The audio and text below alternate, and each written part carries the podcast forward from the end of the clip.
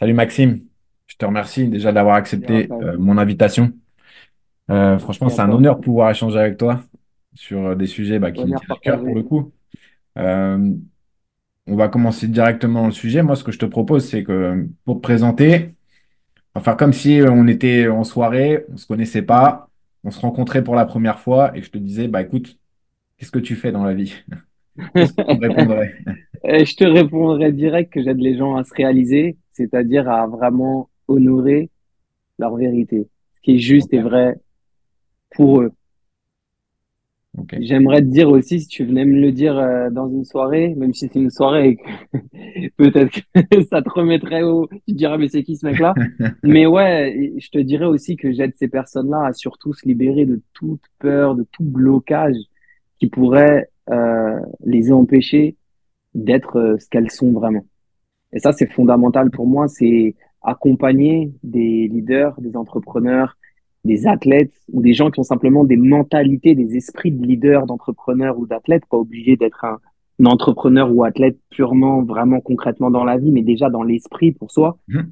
et de les accompagner vers cette quête de soi, vers cette réalisation de soi, pour qu'elles puissent vraiment accomplir ce pourquoi elles ont été créées et qu'elles s'honorent chaque jour.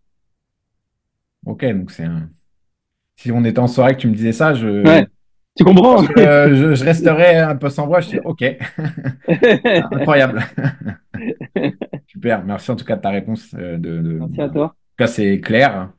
Et, euh, Merci à toi. ça me parle beaucoup en tout cas. Ça me parle beaucoup. Yes. Pour introduire le podcast, je vais te donner un mot-clé et tu vas me dire simplement pour toi euh, qu'est-ce que ça, qu'est-ce que ça signifie, euh, en quoi euh, ça fait écho chez toi peut-être. OK? Le, ce mot, c'est le mot résilience. Qu'est-ce Ouais. que tu perçois? Qu'est-ce que tu ressens? Euh, Comment tu interprètes ce mot pour toi? Alors, euh, je vais vraiment te parler selon ma, mon interprétation, ma Ouais, perception. ça, c'est ça qui m'intéresse. C'est la je suis tienne. pas allé, re- je suis pas allé regarder la, Ouais. vraiment la définition, même si je sais ce que c'est.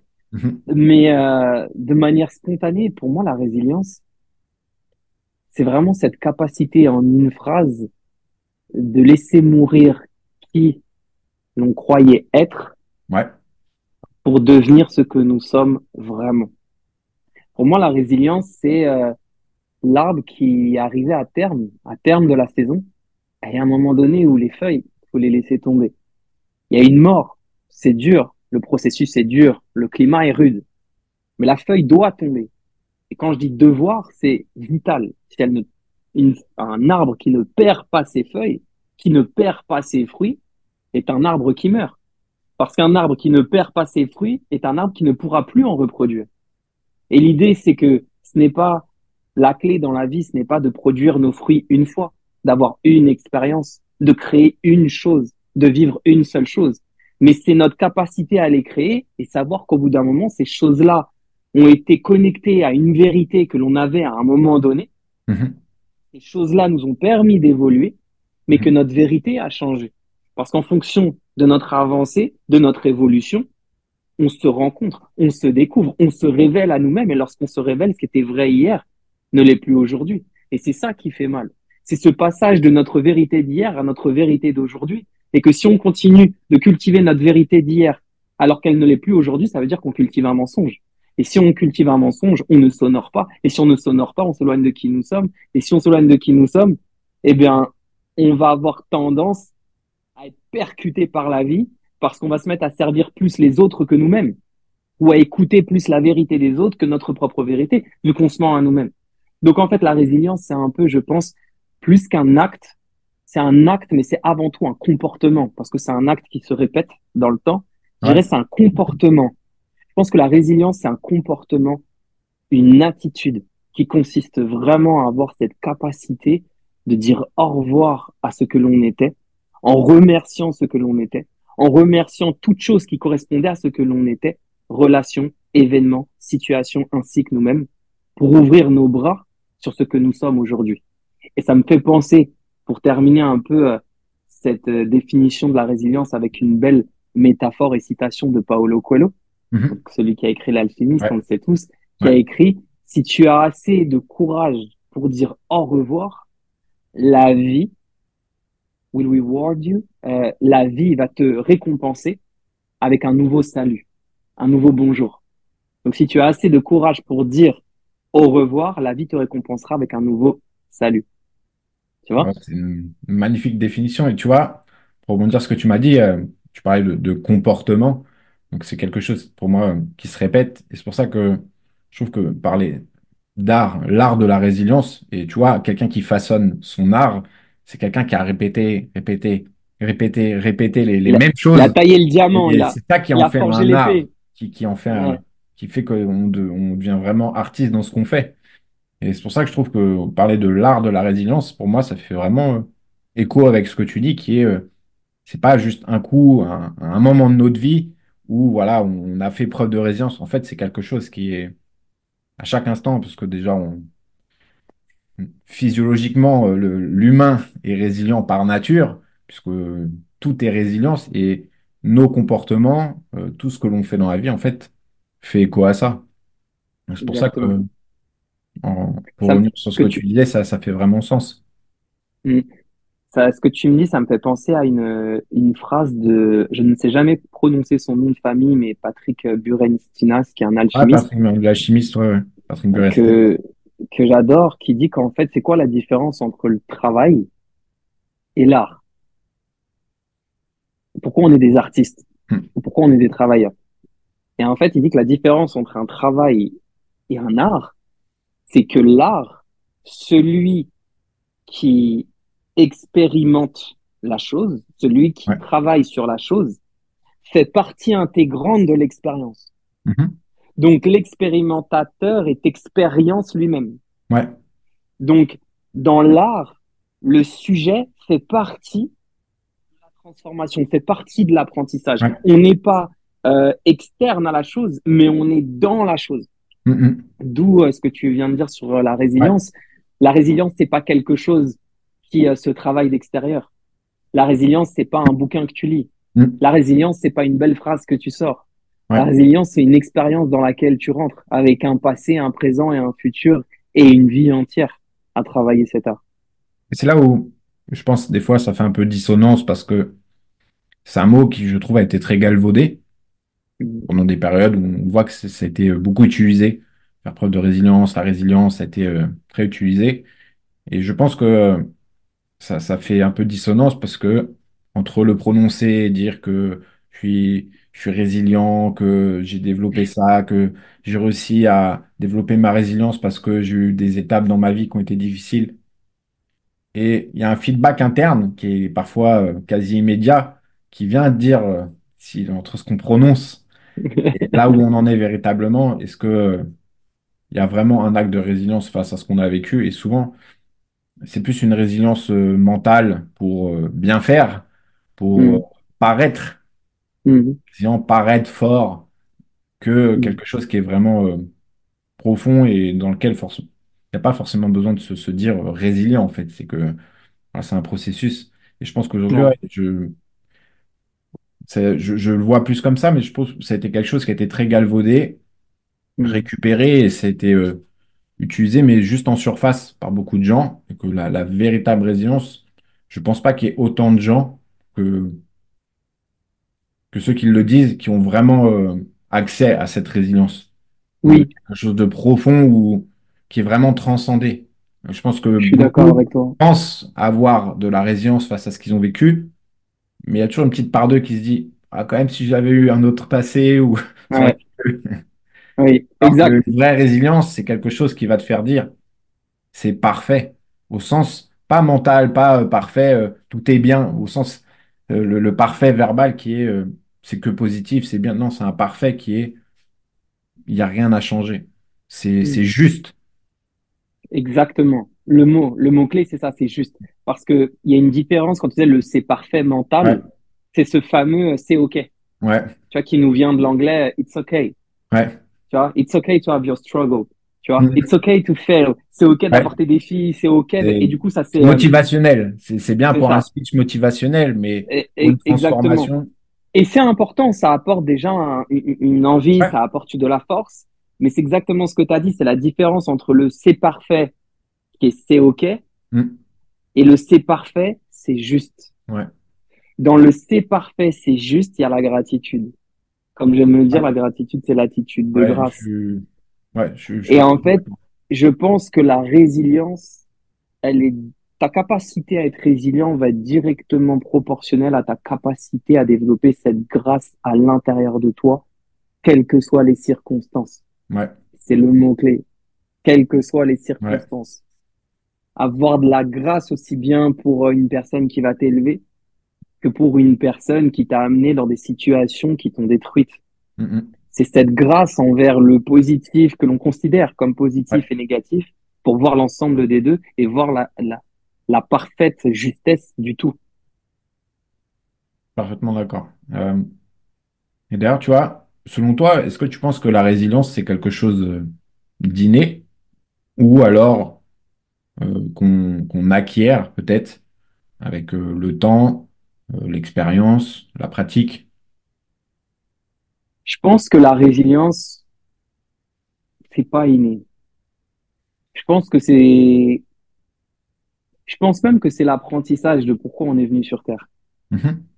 Euh, je pense que peut-être il y a 10 millions de croyances sur pourquoi on est venu sur Terre, euh, on se réincarne la, la- la question euh, subsistentielle de, de- depuis des éternités qui est euh, qui de- où je vais. euh, voilà. exactement d'où je viens, pourquoi je suis ouais. là où je vais.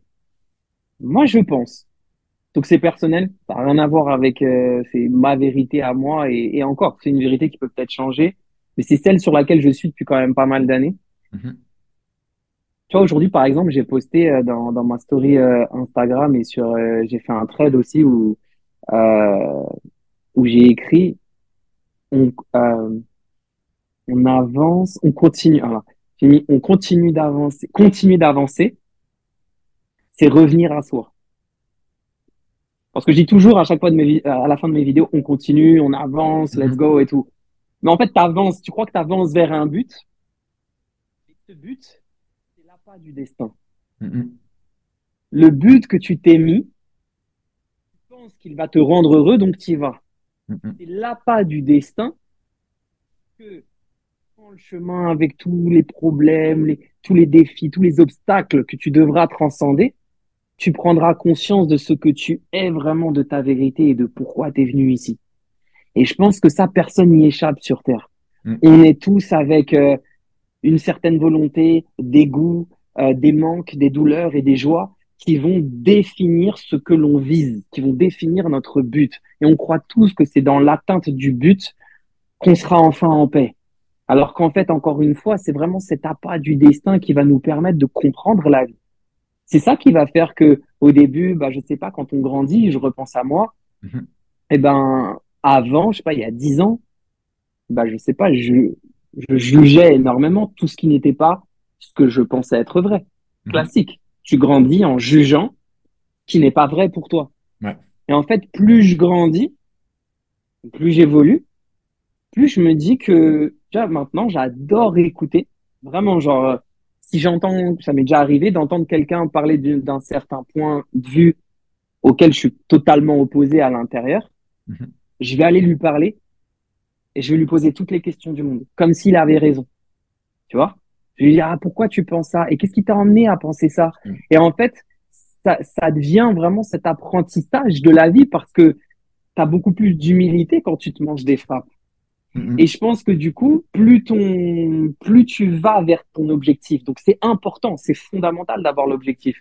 Mais plus tu vas vers ton objectif, plus tu vas te manger ces défis qui vont te ramener au centre, qui vont te ramener à l'humilité, qui vont te ramener à toi, qui vont te ramener au non-jugement, qui vont te faire prendre conscience de ce que tu es, qui vont te faire prendre conscience que finalement personne ne détient la vérité et que Non, non, on est tous des fragments de, on est tous des fragments de vérité comme des pièces du Mhm. puzzle et que c'est l'ensemble des, Ouais. des, des pièces du puzzle qui permettent de voir la globalité euh, du puzzle et de comprendre la vie. Donc je pense que la résilience, on, on ne naît pas avec, mais je pense qu'on est pour la comprendre, pour l'expérimenter, pour revenir à nous-mêmes et à notre essence.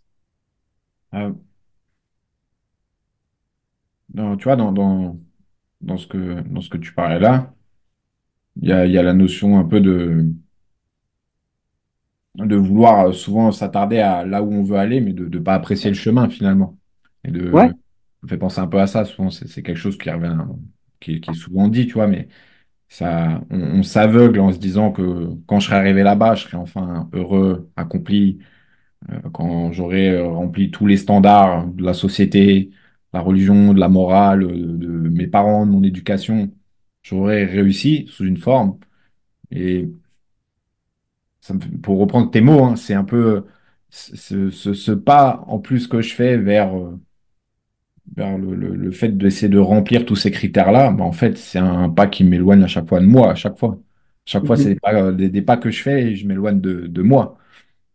Et Et en même temps, désolé, je t'ai coupé, vas-y. vas-y, vas-y, dis-moi, dis-moi. En même temps, c'est drôle parce que tu veux aller à l'est, Mhm. le soleil se lève. Le soleil, il se lève là-bas. Donc, tu vas, tu vas, tu vas, tu vas, tu vas, tu vas, tu vas, tu vas, tu vas. Mais tu continues. Toi, t'oublies le soleil. Tu veux juste l'est. Parce que c'est ta pensée, c'est ton objectif. À un moment, tu te dis, merde, je suis à l'ouest. Ouais, Et c'est vrai. ouais, Parce qu'à force de vouloir trop aller à l'est, de vouloir trop chercher ton soleil, tu finis à l'ouest. ouais. Et tout d'un coup, tu te dis que t'es à l'ouest, symboliquement, tu vois, cette expression Ouais, française. ouais, Tu te dis, bah, ça. T'es, t'es hors de toi, t'es à l'ouest, t'es à l'écart.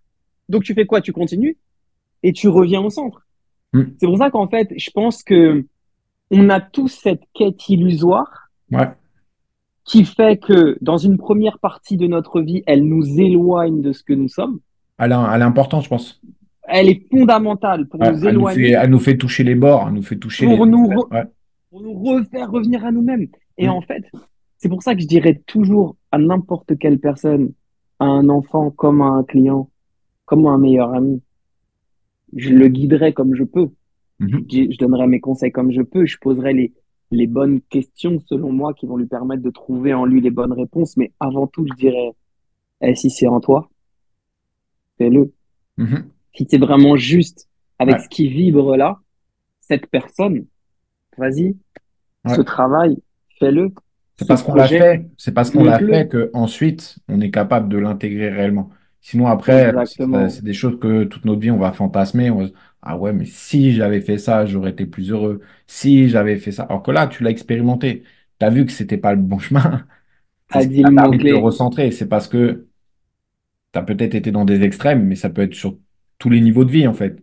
Ça peut être T'as euh, familial, émotionnel, euh, sexuel, euh, financier, euh, parce que les gens, on, en avait parlé, je trouvais ça intéressant, c'est que les gens qui ont parfois touché les, plus grands extrêmes sont ceux qui vont être, après peut-être un certain travail, être capables de retrouver le mieux leur centre parce que justement, ils sont allés dans ces extrêmes. Et ils sont pas en train d'essayer de continuer d'aller plus loin pendant euh, peut-être parfois 10, 20, 30, des fois c'est toute leur vie. C'est parce que eux, ils sont peut-être allés plus rapidement que les autres. Ils ont peut-être euh, les, les 20, 10, euh, 30 premières années de leur vie, ils sont allés dans ces extrêmes. Mais c'est ce qui fait que le reste de leur vie, ils sont bien, ils sont en train de revenir dans leur centre. Là où les Exactement. gens bah, continuent d'essayer de chercher des extrêmes illusoires où ils se disent que ça sera peut-être là-bas que ma vie sera plus heureuse. Sera... Et en fait, ils font, ils, ils auront beaucoup de mal des fois à revenir à leur centre et vivre la vie qui est la leur, être qui ils sont, au lieu d'essayer d'être quelqu'un qui, bah, qui n'est pas eux, en fait.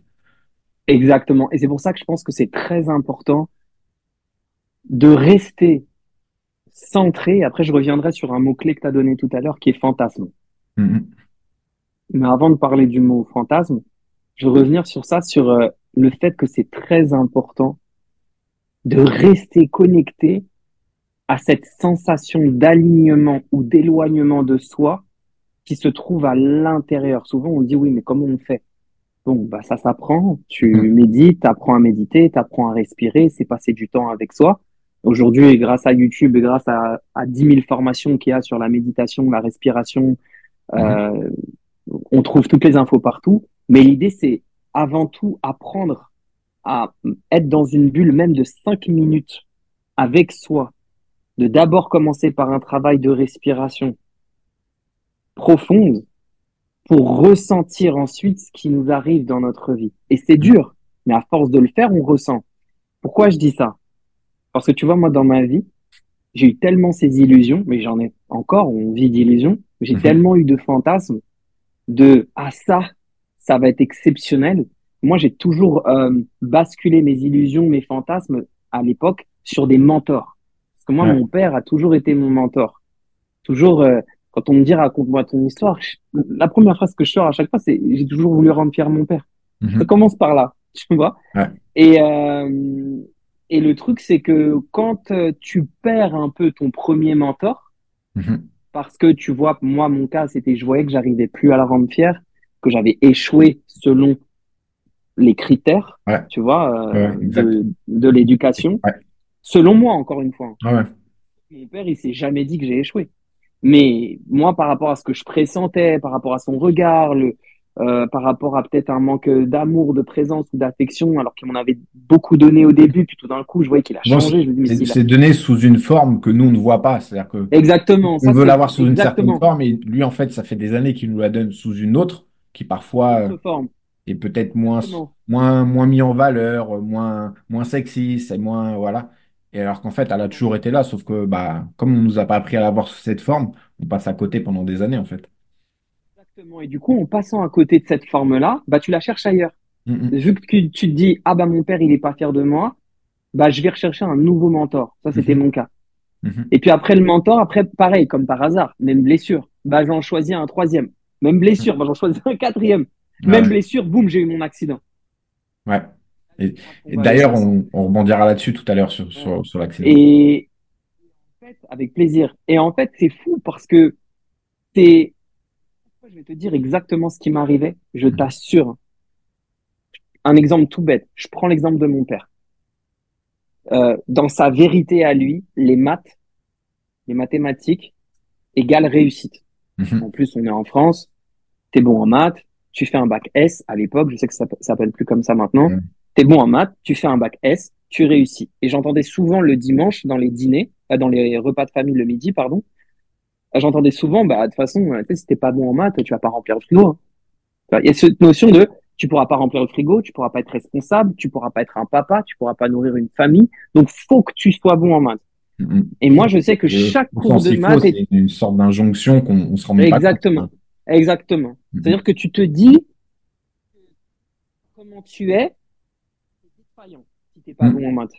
Et Ouais. moi, je ressentais cette défaillance et du coup cette douleur dans chaque cours de maths. Et j'étais tellement fou dans le délire que du coup, pour faire plaisir à mon père, alors que j'avais, euh, je me rappelle en seconde, euh, premier, ça m'avait choqué d'ailleurs.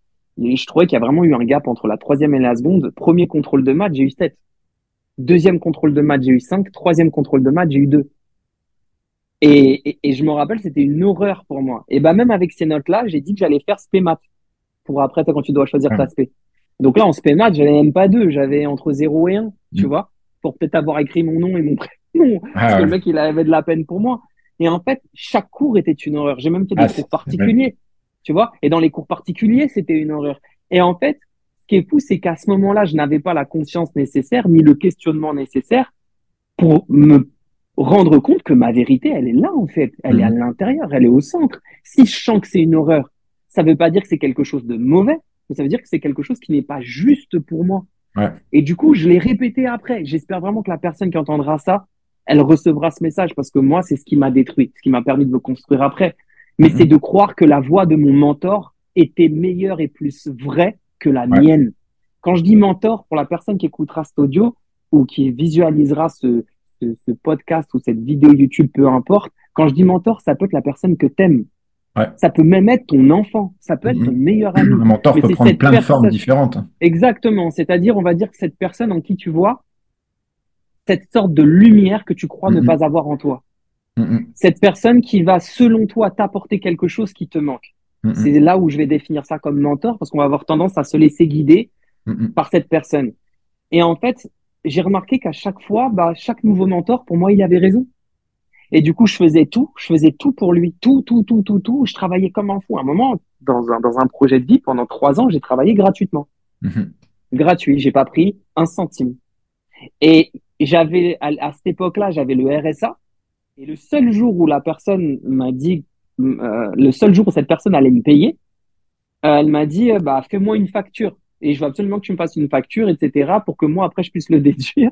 Et quand je fais la facture, du coup, je perds mon RSA.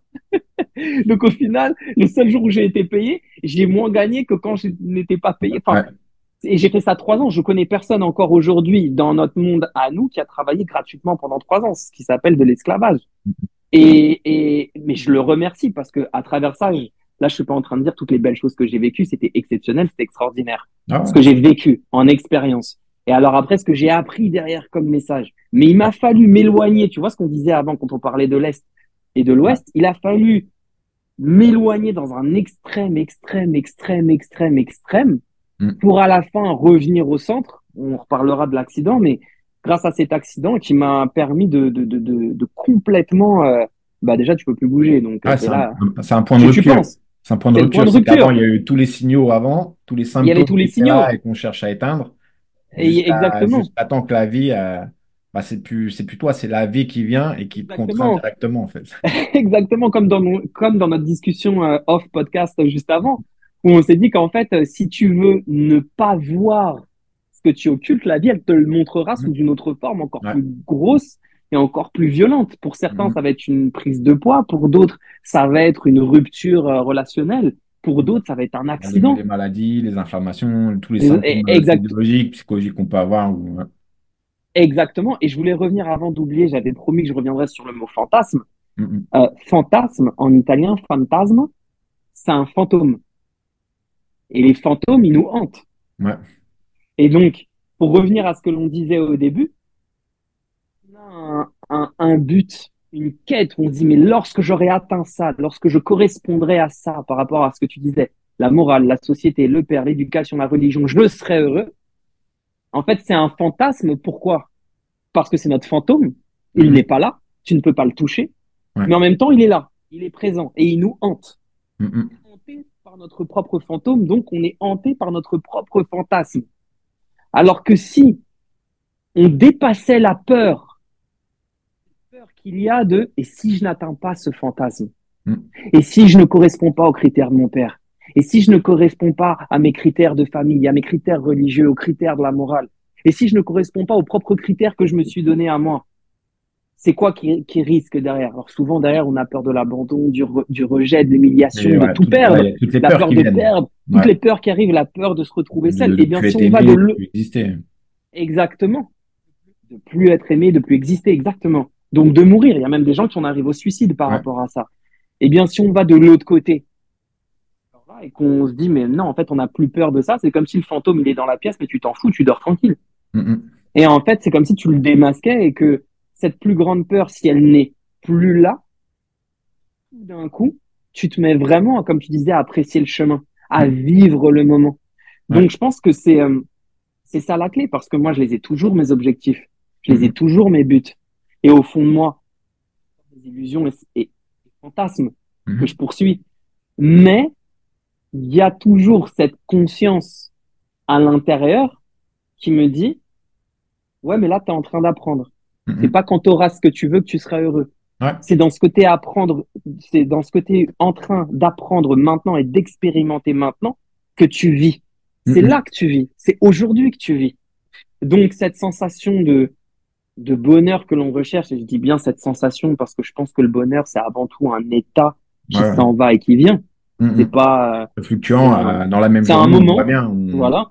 on passe d'un d'un état à l'autre en quelques, quelques secondes, quelques minutes, donc c'est c'est très fluctuant. Exactement, c'est fluctuant. D'ailleurs, c'est important de prendre conscience que c'est fluctuant parce que quand on suit ces illusions, nos fantasmes à travers nos buts, et nos, nos objectifs et nos visions, on croit qu'à un moment donné, on, l'a- on l'aura toujours. Ouais. Non. Mm. Dans la même journée, euh, si aujourd'hui t'es pas capable dans la même journée de, oui, ressentir ta colère, ta peine, ta haine, mais aussi ressentir ces petits moments de bonheur, tu les ressentiras pas demain. Ça, c'est sûr. On a vu euh, des personnes, j'en ai accompagné un paquet, de gens qui ont réussi. Quand je dis qui ont réussi, selon les critères que l'on voit. Mhm. Et donc, euh, avec un, un gros statut social, beaucoup d'argent, qui ont eu la famille, qui ont eu euh, l'appartement, plusieurs appartements, tout ce que tu veux, mais qui arrivent au même point de rupture que certaines personnes peuvent arriver sans, sans avoir euh, le même niveau d'argent, le même niveau de vie, le même niveau euh, euh, d'amour au sein d'une famille, je ne sais pas. Mais en fait, c'est vraiment, pour revenir en fait euh, au, au sujet de base qui est la résilience, c'est cette capacité à être résilient chaque jour, c'est une expérimentation. Et souvent, ça, on l'oublie, que la vie est une expérimentation. On a peur. On a peur d'expérimenter, on a peur de vivre certaines choses, par la peur de souffrir, alors que la souffrance fait partie de l'expérimentation pour qu'on le, pour que l'on ressente dans notre chair l'enseignement que la vie veut nous donner pour que l'on se réalise en appliquant cet enseignement pour nous. Ouais, et dans ce que tu dis, il y a l'idée de d'avoir des attentes. C'est au plus, Oui, plus tu as des attentes, au plus en fait, généralement, tu, tu crées quelque chose qui est bah, de l'ordre de l'illusion, c'est-à-dire que nos attentes, généralement, c'est soit euh, ça va être que des problèmes, ça va être que la merde s'il m'arrive ça, ou euh, ça va être que, euh, que des bonnes choses et que du positif. Et, en fait, plus c'est teinté comme ça de, trop nuancé ou avec que du positif ou que du négatif, c'est comme ça qu'on généralement on s'assure de souffrir, enfin d'avoir de la souffrance à la clé, puisque en fait on, on, ne veut, on veut voir qu'un côté de la pièce, celui qui exactement, qu'on a qui nous arrange, mais c'est juste euh, retarder la souffrance en fait. C'est juste quelque chose qui est là déjà au moment où on prend la décision de se dire que voilà, je veux tel objectif, je veux atteindre ça dans ma vie. Au moment où on projette ça, il y a déjà à l'instant même euh, les inconvénients si ça se fait pas et les, les, les- avantages si ça se fait. Mais généralement, le, le degré de souffrance que les gens vont avoir, c'est qu'au plus ils vont s'être attachés à ne pas avoir voulu le- le- l'entièreté de l'équation. C'est ça qui fait qu'à un moment donné, ça devient euh, le- leur quête devient en fait une quête de souffrance qui est euh, le, prix à payer est extrêmement élevé en fait. exactement, exactement. Et c'est en avoir conscience Mm. de tout ce que tu dis là qui permet de vivre l'atteinte, en tout cas l'avancée vers ton objectif de manière beaucoup plus euh, saine, beaucoup Ouais, plus centré, alignée, comme on parlait tout à l'heure, centrée. Je, je sais que dans les deux cas, euh, j'aurais quand même, euh, si je n'obtiens pas ce que j'ai eu, j'aurais quand même appris plein de choses sur le chemin. Donc j'aurais quand même évolué en fait sous une autre forme, mais j'aurais quand même avancé. Souvent, les gens se disent, j'ai pas atteint ça, j'ai régressé, j'ai perdu mon temps, j'ai perdu de l'argent, j'ai perdu. euh, Alors qu'en Mm. fait, ils voient pas sous quelle forme peut-être ils ont gagné certaines choses, ils ont grandi dans certaines choses. Ils ont appris certaines choses, ce qui leur a fait gagner beaucoup de temps ailleurs, beaucoup peut-être d'argent, beaucoup de, beaucoup de choses ailleurs. Mais généralement, c'est, c'est comme ça, c'est ce manque de, d'objectivité. C'est, ils n'ont pas l'entièreté en fait, de l'équation qui, généralement, va créer beaucoup de souffrance. Et au moment où on, on prend comme ça un peu ce recul, comme on parlait tout à l'heure, qui est- prend un peu de hauteur et qu'on commence à voir les deux côtés, on dit, putain, en fait, c'est, comme on disait tout à l'heure, c'est, c'est, c'est OK, en fait, c'est parfait. euh, C'est, voilà, exactement, c'était la meilleure chose que je pouvais faire. Voilà, exactement. Et d'ailleurs, par rapport à ce que tu dis, ça me fait penser, ça me rappelle que trop souvent, et ça m'arrive encore aujourd'hui, hein, euh, tu sais, tu regardes derrière toi et tu te dis, euh, comme ce que tu as dit, ouais, là, j'ai perdu ça, j'ai perdu ça, tu vois?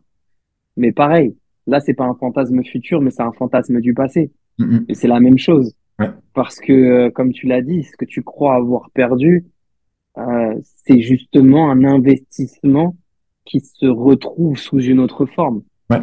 Si tu perds de l'argent, mais que tu gagnes de la connaissance de toi, et qu'avec la connaissance de toi, tu peux euh, faire plein de choses, tu peux Mhm, retrouver de l'argent, et ouais, même retrouver de l'amour, et même retrouver euh, euh, un statut.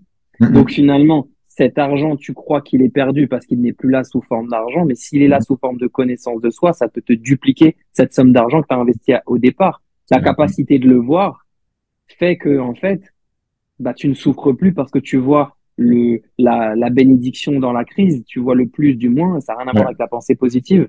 Je le, je le rappelle souvent, ça, dans des vidéos, que la pensée positive, c'est occulter euh, ce que tu as à travailler et le Ouais, mettre au ouais, placard. C'est ouais. cool. C'est un premier début d'être, d'avoir un, Mhm. C'est bien d'être optimiste, c'est cool. Ouais. Ça apporte de la force, de l'énergie, de l'inspiration, de Mhm. l'espace mental. Mais à trop être optimiste tout le temps et à penser positif tout le temps, parfois on, on occulte certaines choses. Ouais. Là, ce dont on parle, quand on parle de résilience, quand on parle de toutes ces choses-là, de, de voir euh, aussi bien le négatif du positif ou le positif du négatif, de voir la vision globale, comme tu Ouais. l'as dit juste avant, euh, eh bien, ça donne une véritable maîtrise. Tu vis plus dans Ouais. une illusion et tu sais que cet argent que tu as perdu, c'est un investissement sur autre chose qui va te pouvoir d'en faire le, qui va te pouvoir permettre d'en faire le double ou sous une autre forme. Mhm. c'est pareil pour le temps. Parfois, on croit qu'on a perdu du temps, alors que le temps qu'on a perdu, c'est, c'est exactement l'enseignement dont on avait besoin pour en gagner demain. Ouais. Sauf que si on s'attache à ce que les choses doivent être Ouais. selon notre esprit limité, on ne Mhm. pourra jamais embrasser les limités de la vie. Ça, ça me fait penser à l'une des plus belles phrases pour moi que j'ai pu lire. C'est une Mhm. phrase de Will Smith. Son livre est exceptionnel. Il a vraiment changé ma vie. C'est-à-dire pour moi, son livre, euh, au jusqu'au jour d'aujourd'hui, Mhm. c'est peut-être le- ouais, c'est l'un des livres qui a eu le plus d'impact euh, sur moi. Peut-être. Celui qui m'a le plus touché au maxime d'aujourd'hui, de ces Ouais. dernières années, celui qui m'a le plus transcendé, c'est le livre de Will Smith. C'est exceptionnel. Il l'a écrit euh, comme une véritable, comme un véritable conte alchimique. On n'est pas du tout dans une biographie de je suis né en telle année, puis j'ai fait ça et j'ai vécu ça. Non, c'est un, un conte, euh, c'est un vrai conte alchimique, mais avec une véritable histoire qui est la sienne, Mhm. avec euh, des chapitres qui t'apprennent vraiment des choses incroyables sur, euh, sur la vie. Mhm. Et euh, dedans, il dit, euh, alors je vais essayer de la répéter. Ça Mhm. fait deux ans, je crois que je l'ai lu. C'était en anglais, donc je vais essayer de la ressortir. Mais c'était une phrase du genre euh, la source de la souffrance humaine vient du fait que l'être humain essaye de comprendre sa vie et ses crises avec sa logique limitée, Mhm. Ouais. alors que l'univers a logique magique. C'est dans cette magie que se trouve le champ des possibles. Et j'adore cette philosophie parce que on pense de toute façon avec une, avec un esprit limité, même pour le plus intelligent d'entre nous. Tu prends la plus intelligente des fourmis, par exemple. D'où la notion euh, d'être humain. Dans, Exactement. humain, il y a humain qui va avec. Et aujourd'hui, Ouais. beaucoup de gens voudraient être juste des êtres avec euh, beaucoup de trucs ascensionnés, spirituels. Et Ouais. finalement, ils ne font que d'essayer de réprimer la part humaine qui, qui a raison, avec des vicissitudes, avec des comportements euh, polarisés, avec des choses un peu grégaires. des- Mais parce que euh, ils ont aussi leur raison d'être. C'est par là de nous qui font qu'on est là aujourd'hui, que nos ancêtres ont survécu, survécu, survécu. Exactement. Et sans cette part-là, même si tu veux que être divin, que énergie, que spiritualité, bah, à un moment donné, tu serais peut-être mort. Parce que c'est c'est cette part humaine qui, à un moment donné, t'a fait peut-être prendre des décisions plus matérielles, plus, plus polarisées, comme en bien, mal, mais qui font que tu as envie. Et c'est c'est pour ça que Exactement. c'est un peu.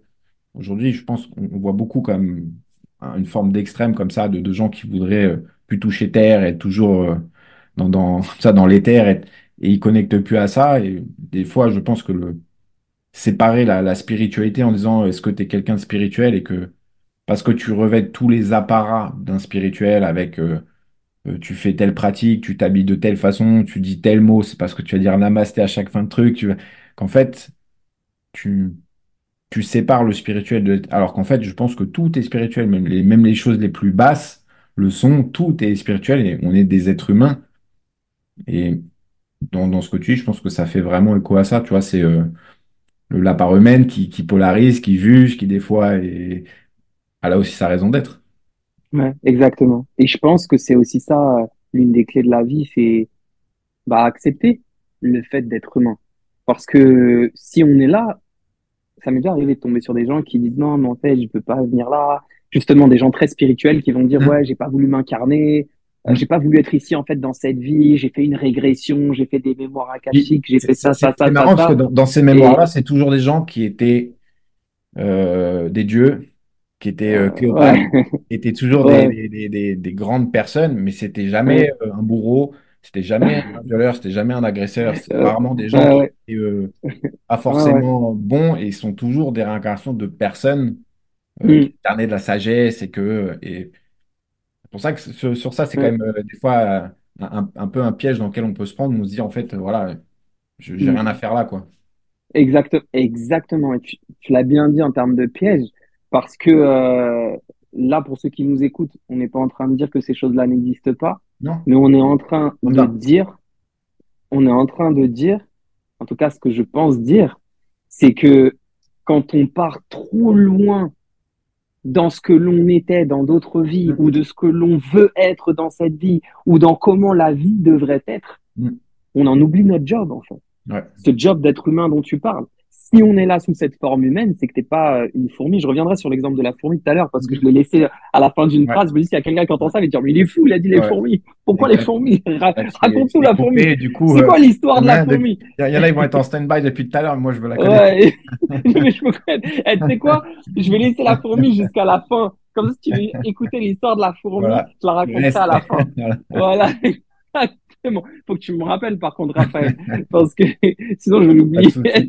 Si on les laisse sans l'histoire de la fourmi, C'est très bon storytelling pour, euh, pour la, la fin. Exactement. Mais euh, j'ai vu ce que j'allais dire du coup. Mais que si, qu'en fait, il y a cette histoire vraiment d'être humain et que si on est sous cette forme et que si on n'est pas sous la forme d'une flamme ou euh, bah, d'une fourmi, d'un ciel ou de d'un canapé ou d'une pierre ou d'un ou d'un autre être, si on est sous cette forme-là, c'est qu'on a à expérimenter Mm. ce que l'on est venu expérimenter sous cette forme. Ouais. Et euh, il y a une phrase magistrale que j'adore qui vient de d'une grande sagesse euh, chamanique. Mm. En tout cas, je l'ai je l'ai écouté dans un son euh, chamanique lors d'un d'un soin avec une guide qui l'a mise derrière pendant le soin. Et j'ai entendu cette phrase, elle a résonné, elle a fait un écho en moi hyper puissant, Mm.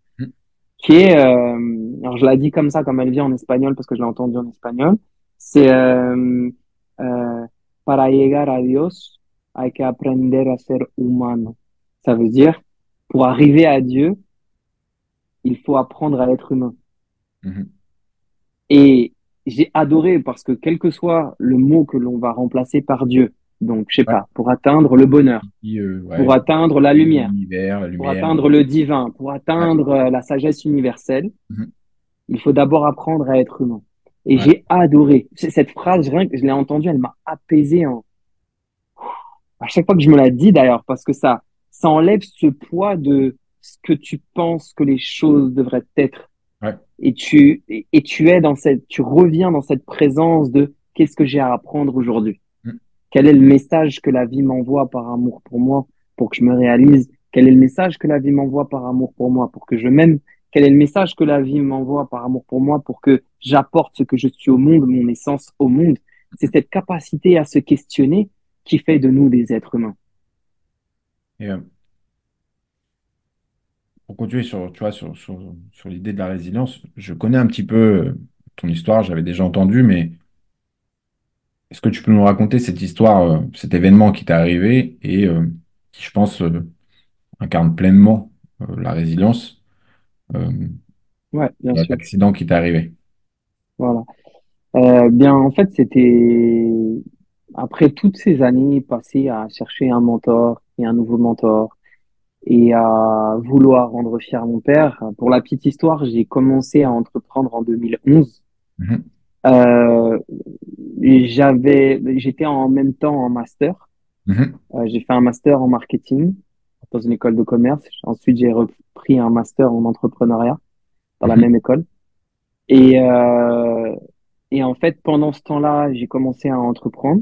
Euh, je travaillais dans une entreprise comme beaucoup commencent au- aujourd'hui. Quand tu veux te lancer en indépendant, ça tourne beaucoup sur les réseaux. J'ai fait du marketing de réseau. Ouais. Ce qu'on appelle aussi du MLM, du multi-level Mhm. marketing, qui a été une expérience très formatrice parce que tu dois prendre la parole, tu dois affronter tes peurs, tu dois affronter énormément de rejets. Et c'est pas facile. Et bref, ça m'a beaucoup appris au tout début. Mhm. Donc, euh, donc j'étais jeune, là, j'avais euh, 22 ans Mhm. à ce moment-là. Et, euh, et en fait, en même temps, bah, je voulais tellement rendre fier mon père, je me suis dit de toute façon, parce qu'en fait, j'étais nul en maths pour la petite histoire, et j'ai dit à mon père, bah, tu sais quoi, de toute façon, à 30 ans, je deviendrai millionnaire. Mhm. J'ai dit, peu importe maths ou pas maths, je deviendrai millionnaire. Et j'ai compris que la seule manière de gagner ma vie, enfin, à l'époque, je me suis Ah dit, ouais. mais si je suis nul en maths, je pourrais pas avoir de métier, donc il va falloir que je trouve mes propres métiers. Mhm. Donc, euh, dès ma vingtaine, tout de suite, j'ai voulu commencer là-dedans. Mais en parallèle d'être euh, de d'être dans une entreprise de marketing de réseau, euh, je vendais des enceintes Bluetooth. Je faisais venir des enceintes Bluetooth que je vendais, des bracelets aussi, que j'adore euh, les bracelets. J'ai toujours des, des petits bracelets comme ça sur moi. Euh, J'adore, c'est une sorte de tatouage que tu peux enlever et remettre selon ce que tu veux, selon ta couleur. J'adore le bracelet. Mhm. Euh, du coup, je, c'était des, des, des bracelets, enfin bref, je vendais ça à mes potes et tout.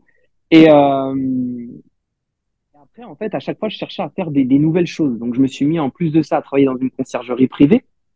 Où euh, là, je travaillais la nuit, on faisait des voyages avec euh, des, des, des gens, des gens incroyables. On s'occupait de, à l'époque, c'était pour préparer l'Euro 2016, on s'occupait des vice-présidents de Nike. On allait avec eux, et puis après on allait au Festival de Cannes, on faisait des choses complètement dingues. En même temps, le week-end, je donnais des cours d'italien. Euh, après, j'ai travaillé en informatique et de temps en temps, je, donnais- je donnais des petits coachings sportifs. J'ai jamais été vraiment coach sportif, mais à un moment, j'étais appelé pour faire ça. Et je me suis retrouvé de manière simultanée Mhm. à faire à un moment donné, vraiment de manière simultanée par rapport à tout ce que je te dis, il y a un moment donné où je faisais cinq activités en même temps. C'est énorme. hein. C'est énorme. Ouais.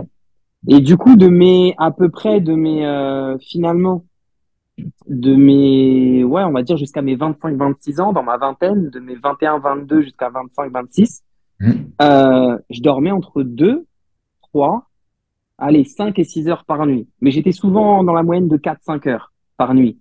Dans ce moment-là, j'ai mis de côté euh, sortie, potes, euh, mon sport, alors que j'ai toujours adoré le sport. En plus, c'était le Ouais. moment où il y avait un super club qui avait ouvert euh, dans, dans ma, dans ma ville. C'était un club de foot de Penchak Silat, ce qui est assez Ouais. rare. Il n'y a pas, beaucoup de Penchak.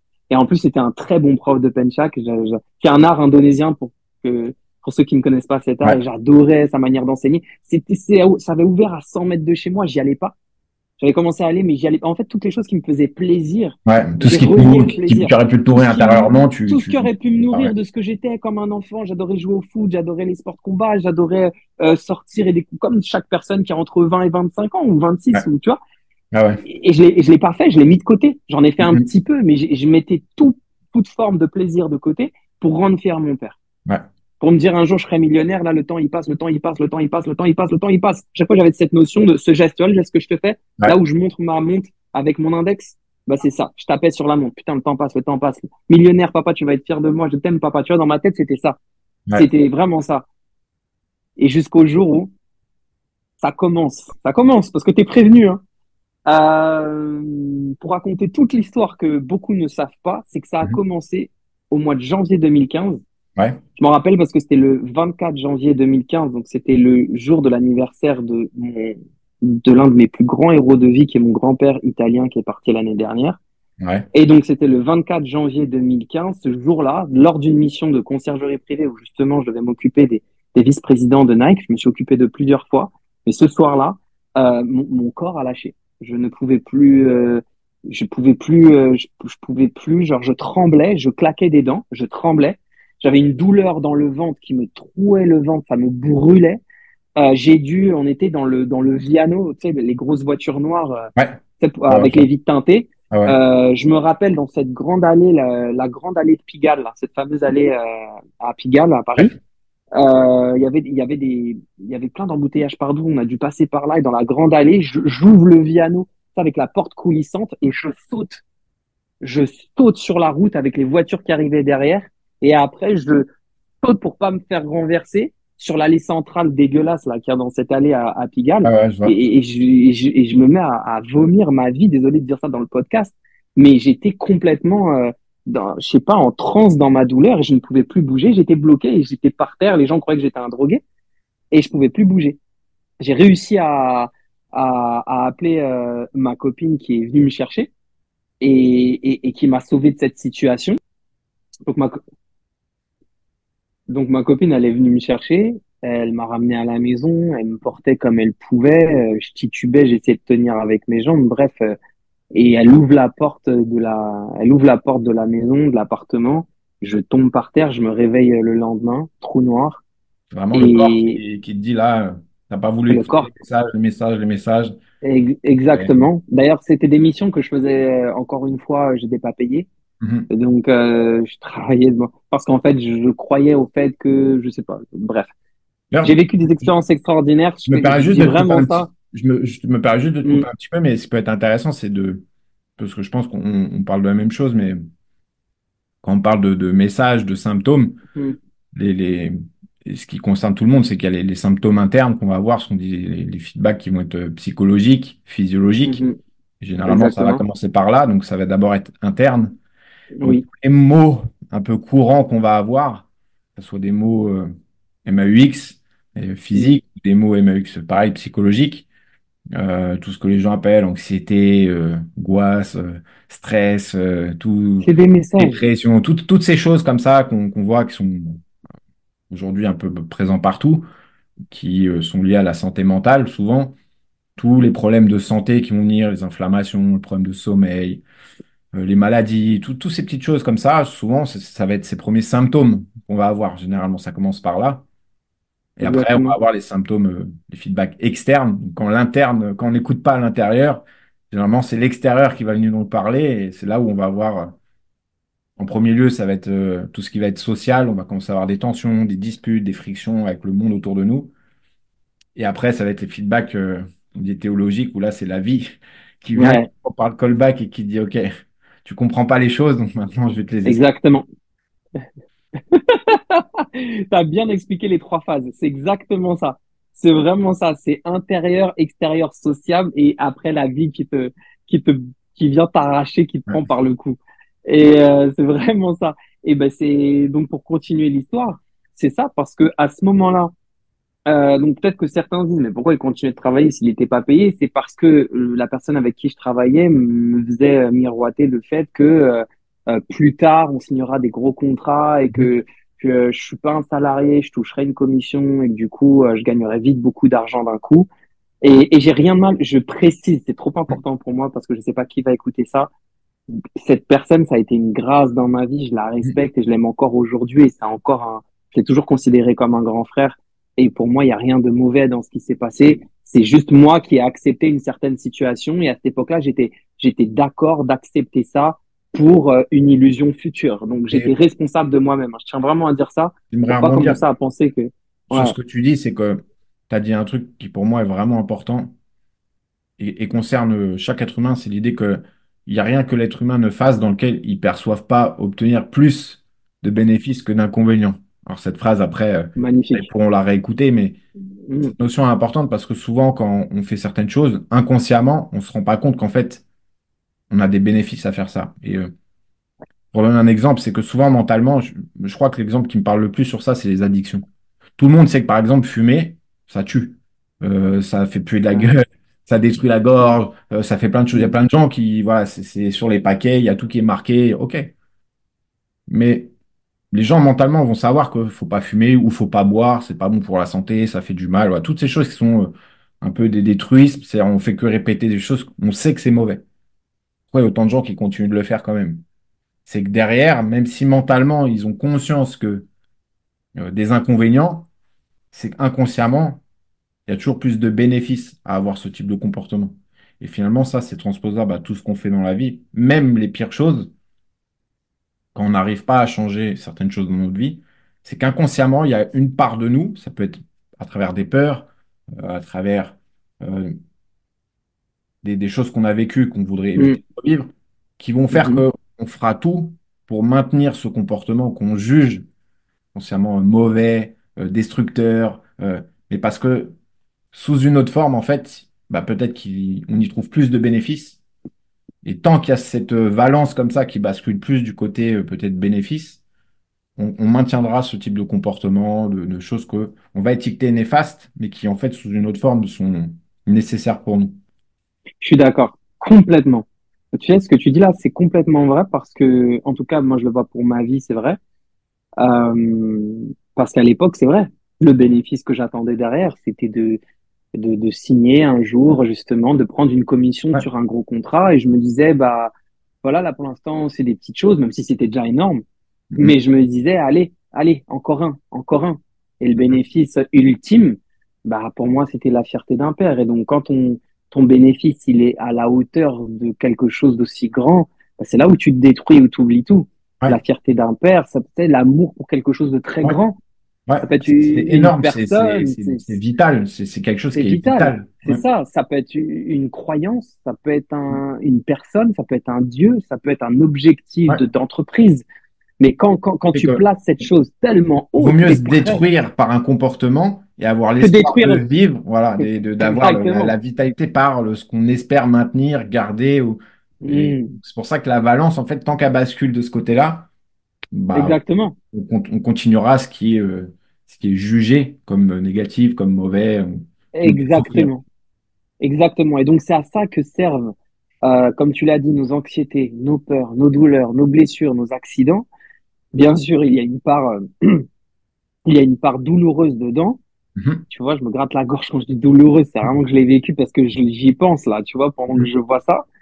Mais euh, il y a une part euh, tellement belle derrière parce Mhm. que s'il n'y avait pas cette anxiété, cette douleur, cette dépression, hein, ce, ce blocage, cet accident et tout, tu ne te remettrais jamais en question et finalement tu n'aurais jamais l'opportunité de te réaliser vraiment parce que tu suivrais constamment la vérité de quelqu'un d'autre, que tu serais tellement en train de te détruire que tu ne te serais jamais construit et bâti. un, Euh, un point de rupture, en fait. Il y aurait un on-off. En gros, euh, je pense que ça arrive à un moment où il n'y aurait pas d'avertissement. C'est euh, fin, et boum, et tu meurs. début, fin, voilà. Et ça s'arrête. Exactement, exactement, et ça s'arrête. Et, euh, et du coup, pour mon cas, pour te dire l'exemple qui est complètement taré, cette partie de l'histoire, je la raconte quasiment jamais parce qu'elle est trop longue. En général, je la raconte pas. Le fait qu'on soit sur un podcast, je me dis, allez, je peux le, me permettre de la raconter. Super. Mais en fait, ce qui se passe, c'est que le lendemain matin, donc trou noir, blackout, t'as suivi l'histoire. Mhm. Le lendemain matin, je reçois un message jusqu'à ma mort. Je me rappellerai de ce message. Pourtant, j'ai une mémoire, euh, est bizarre ma mémoire. Je sais pas, je me souviens par cœur de toutes les histoires de tous mes clients. Mais alors, euh, pour ce qui est de, je sais pas, de plein de choses, des choses que j'ai fait hier, je sais pas, tu vois. Mais ce truc-là, j'ai reçu un message, justement, de mon boss de l'époque, à 7h30 du matin. Et quand je me réveille de mon trou noir, je regarde le message et je vois, bravo, t'es enfin rentré dans la cour des grands parce que j'avais tenu la mission jusqu'au bout du bout, Ouais, finalement. ouais, tu vois à quel prix? Mais à quel prix? Parce que quand j'ai sauté du Viano, euh, c'était la fin de la mission. Euh, le, le, le chauffeur les ramenait tous chez eux. Mhm. Donc moi, avant de sauter du Viano, j'ai juste dit, occupe-toi d'eux, tu les amènes tous chez eux, t'as pas besoin de moi et je suis sorti. Tu vois? Donc en soi, mission accomplie. Dans la limite, dans la limite du limite, j'ai Ouais. craqué dans la limite, tu vois. Ouais. Et, euh, et il me dit bravo. Là, t'es rentré, t'avais quand même les quatre vice-présidents de Nike. Hein, donc t'avais du lourd derrière, Ouais. tu vois.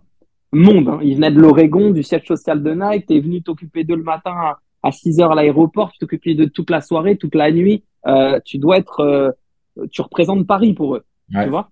Ouais. C'était, c'était une grosse l'image. ils vont associer Paris à toi, le- enfin, tout, Exactement. petites choses, ils vont l'associer, en fait. Donc, euh, forcément, ça a un impact. Exactement. Du coup, je me suis dit, mais qu'est-ce qu'ils ont dû penser de Paris quand ils ont vu un mec sauter du piano en plein milieu de la route, en train de risquer sa vie? Je ferais, je dis, ah ouais, c'est le folklore parisien. c'est des fous ici. Bref, je sais pas ce qu'ils se sont dit, mais en tout cas, ce qui est sûr, c'est que euh, le lendemain, je reçois ce message. Bravo. Tu es enfin rentré dans la cour des grands.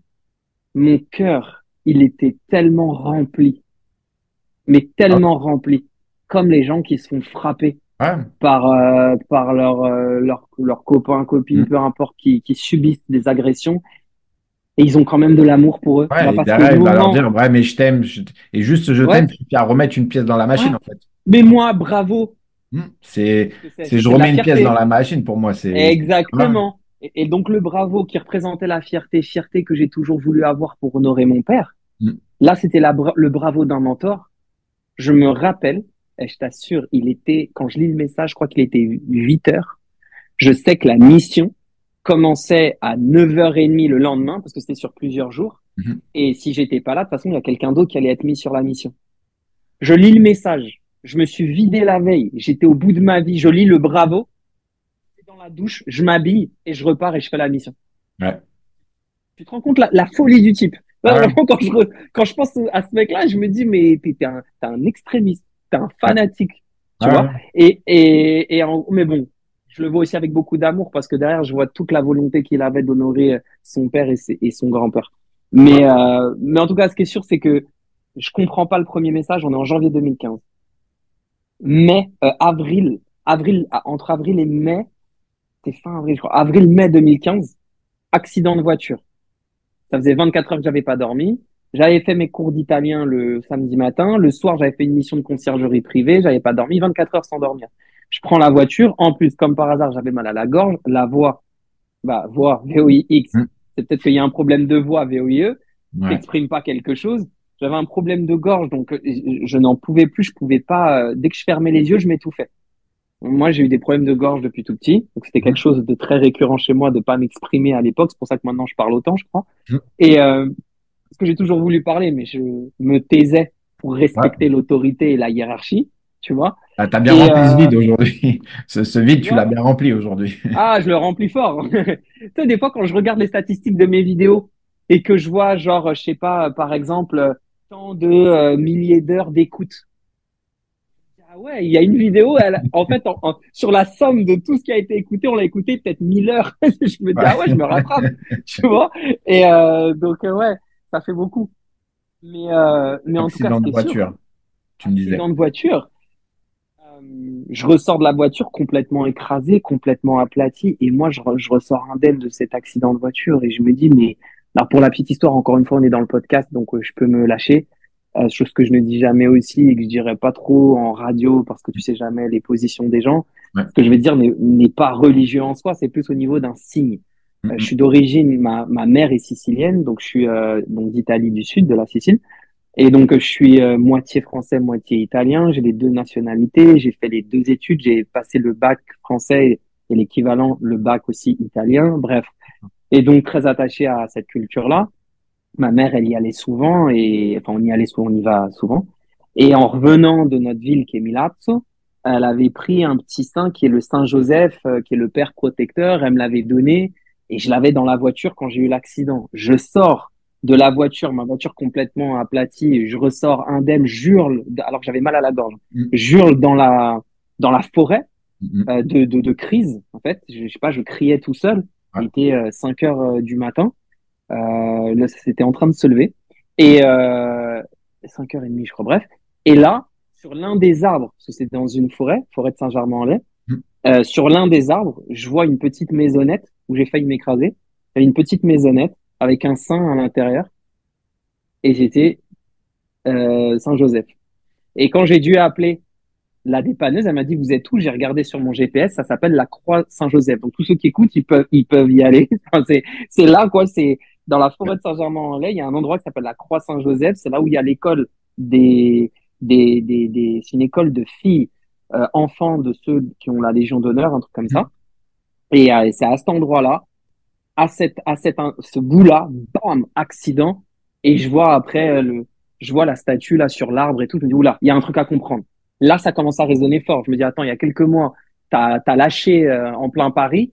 Là, t'as un accident. C'est la première fois que ça t'arrive. T'aurais pu mourir. J'ai été sur la voie d'en face. J'ai pété la, la, la barrière, etc. Ma voiture défoncée. Ça fumait de partout. Je me dis, attends, faut comprendre la chose. Euh, et bah, non, je voulais pas comprendre. Parce que l'illusion, le fantasme était trop grand. Donc, du coup, qu'est-ce que j'ai fait? J'ai continué. Donc, regarde comment l'étau se resserre. Janvier, avril, enfin, fin avril-mai, juillet, j'arrive en Sicile. Fort la Sicile dans l'histoire, tu vois. J'arrive en Sicile, donc comme j'allais chaque année. Et là, fin de journée, coucher de soleil, je voulais faire une vidéo trop stylée où je faisais un salto arrière, un backflip. Et en faisant le, le backflip, bah, imaginez qu'il y a le, le, soleil entre ma tête et le sol et faire une vidéo comme ça. Euh, pour la petite histoire, j'avais l'habitude de réussir mes saltos arrière. Là, ça faisait un an et demi, j'avoue que j'en avais pas fait. J'étais pas échauffé, j'avais dormi quatre heures durant la nuit, j'étais fatigué, donc chose surtout à ne pas faire. Et, euh, et je l'ai fait et je tombe Mhm. sur la nuque. Et là, tu sais, quand tu disais, t'as dit en plus, t'as dit, la vie, elle vient te prendre. Ouais, mais là, là, commence à employer la, la manière forte. C'est là, elle te, elle te prend par le callback et elle te. Voilà, le callback. bah, c'est exactement ça. Là, c'est, ah ouais, tu veux Ouais. pas comprendre. Je t'ai sauvé des milliers de fois. Je t'ai rendu euh, anxieux, stressé, par moments dépressif, tu le savais même pas. Je t'ai fait mal à la gorge, je t'ai donné des maux de tête. Euh, je t'ai fait pleurer dans ta chambre tout seul. Après, je t'ai emmené, je t'ai bloqué en plein Paris. Je t'ai envoyé un accident dans ta tête. Et maintenant, tu peux pas comprendre. Boum. Et là, Immobilise. Balance. Et, souvent, c'est intéressant parce que tu vois, l'immobilité est souvent quelque chose qui vient mettre un arrêt dans ta vie au sens où, métaphoriquement, t'as plus le choix en fait d'être arrêté. Et et t'as plus le choix d'être, euh, voilà, tu, tu peux plus te mentir, essayer de continuer d'avancer, d'avancer. Non, en fait, t'es, t'es arrêté. T'es, voilà, arrêté. t'es enfermé dans ton corps. Voilà. T'es enfermé dans ton corps. Exactement. Il y a vraiment cette notion de, Donc à partir de ce moment-là, donc c'est le diagnostic, c'était entorse grave du rachis cervical C5, C6 avec fragment d'os. Donc euh, j'ai dit mais c'est quoi? Ils m'ont dit bah c'est grave. En gros, euh, normalement les gens qui ont ça, soit ils meurent ou soit ils ont ils finissent tétraplégiques. Ouais.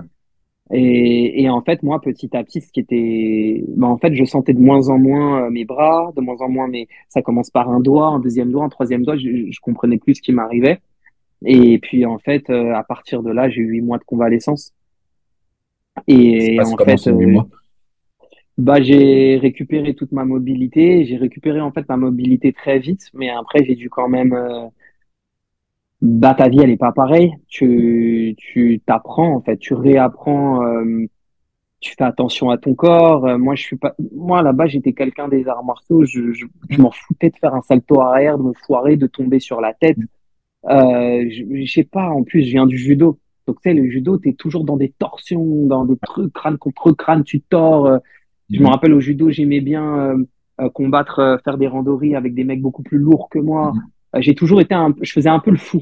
Tu vois, j'avais toujours cette dynamique au ski, par exemple, au ski, j'adorais le- faire de la vitesse, j'a- euh, tomber, je m'en fous. euh, j'ai toujours eu ce truc de, je suis indestructible. Je l'ai prouvé dans ma vie, je m'étais jamais rien cassé.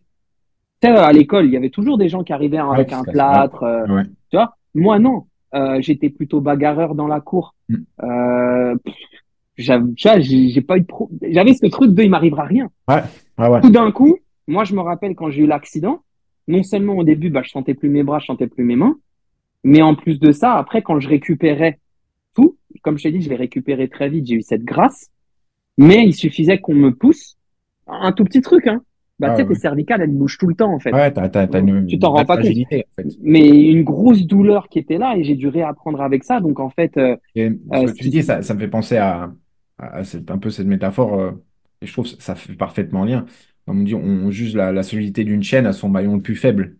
Et en fait, ouais, t'as beau être, euh, tu vois, le, le cervical fait un peu penser à ça métaphoriquement, mais l'idée que même si tu veux paraître solide, que tu fais plein de choses, tu pèteras toujours là où tu es le plus faible, là où tu veux pas mettre ton attention, là où tu veux ouais, pas regarder. Et tu vois que même si tout le reste peut paraître solide, t'avances, t'avances.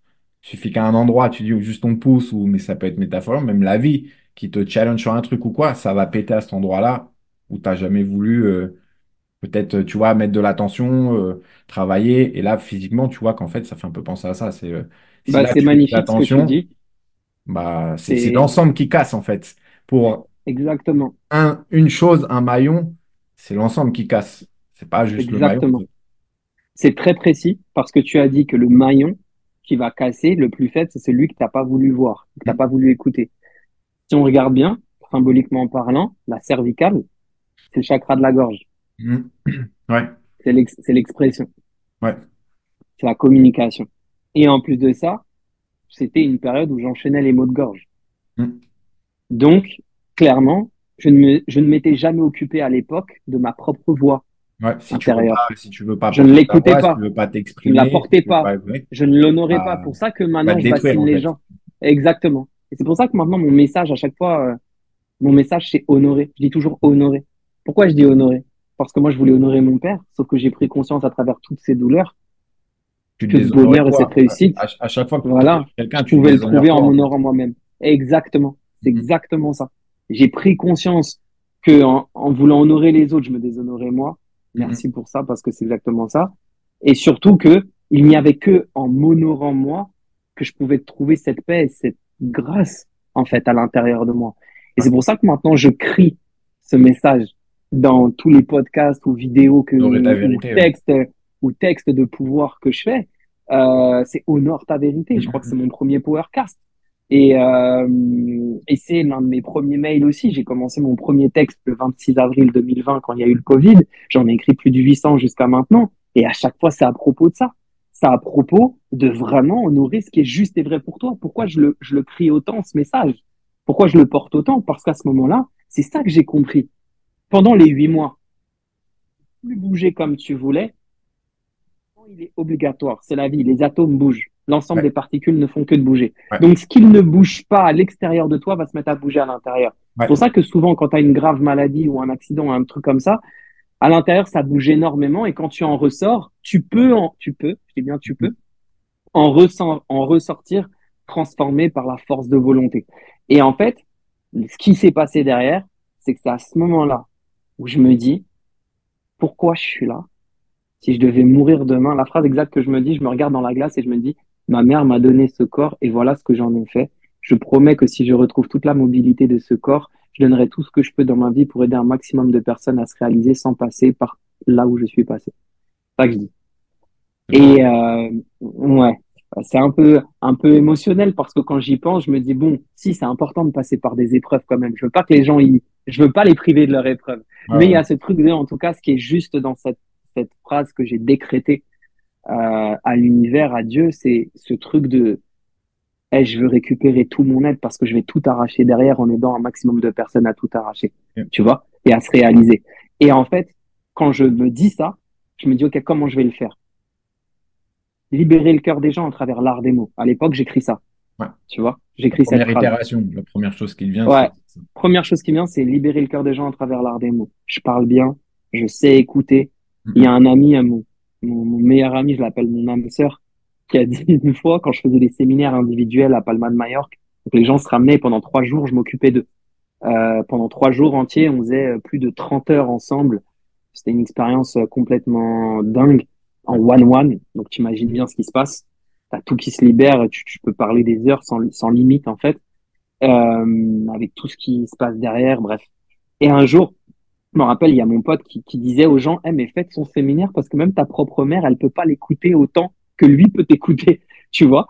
Et donc, c'est vrai que j'ai cette capacité d'écoute. Donc, je me suis dit, attends, capacité d'écoute.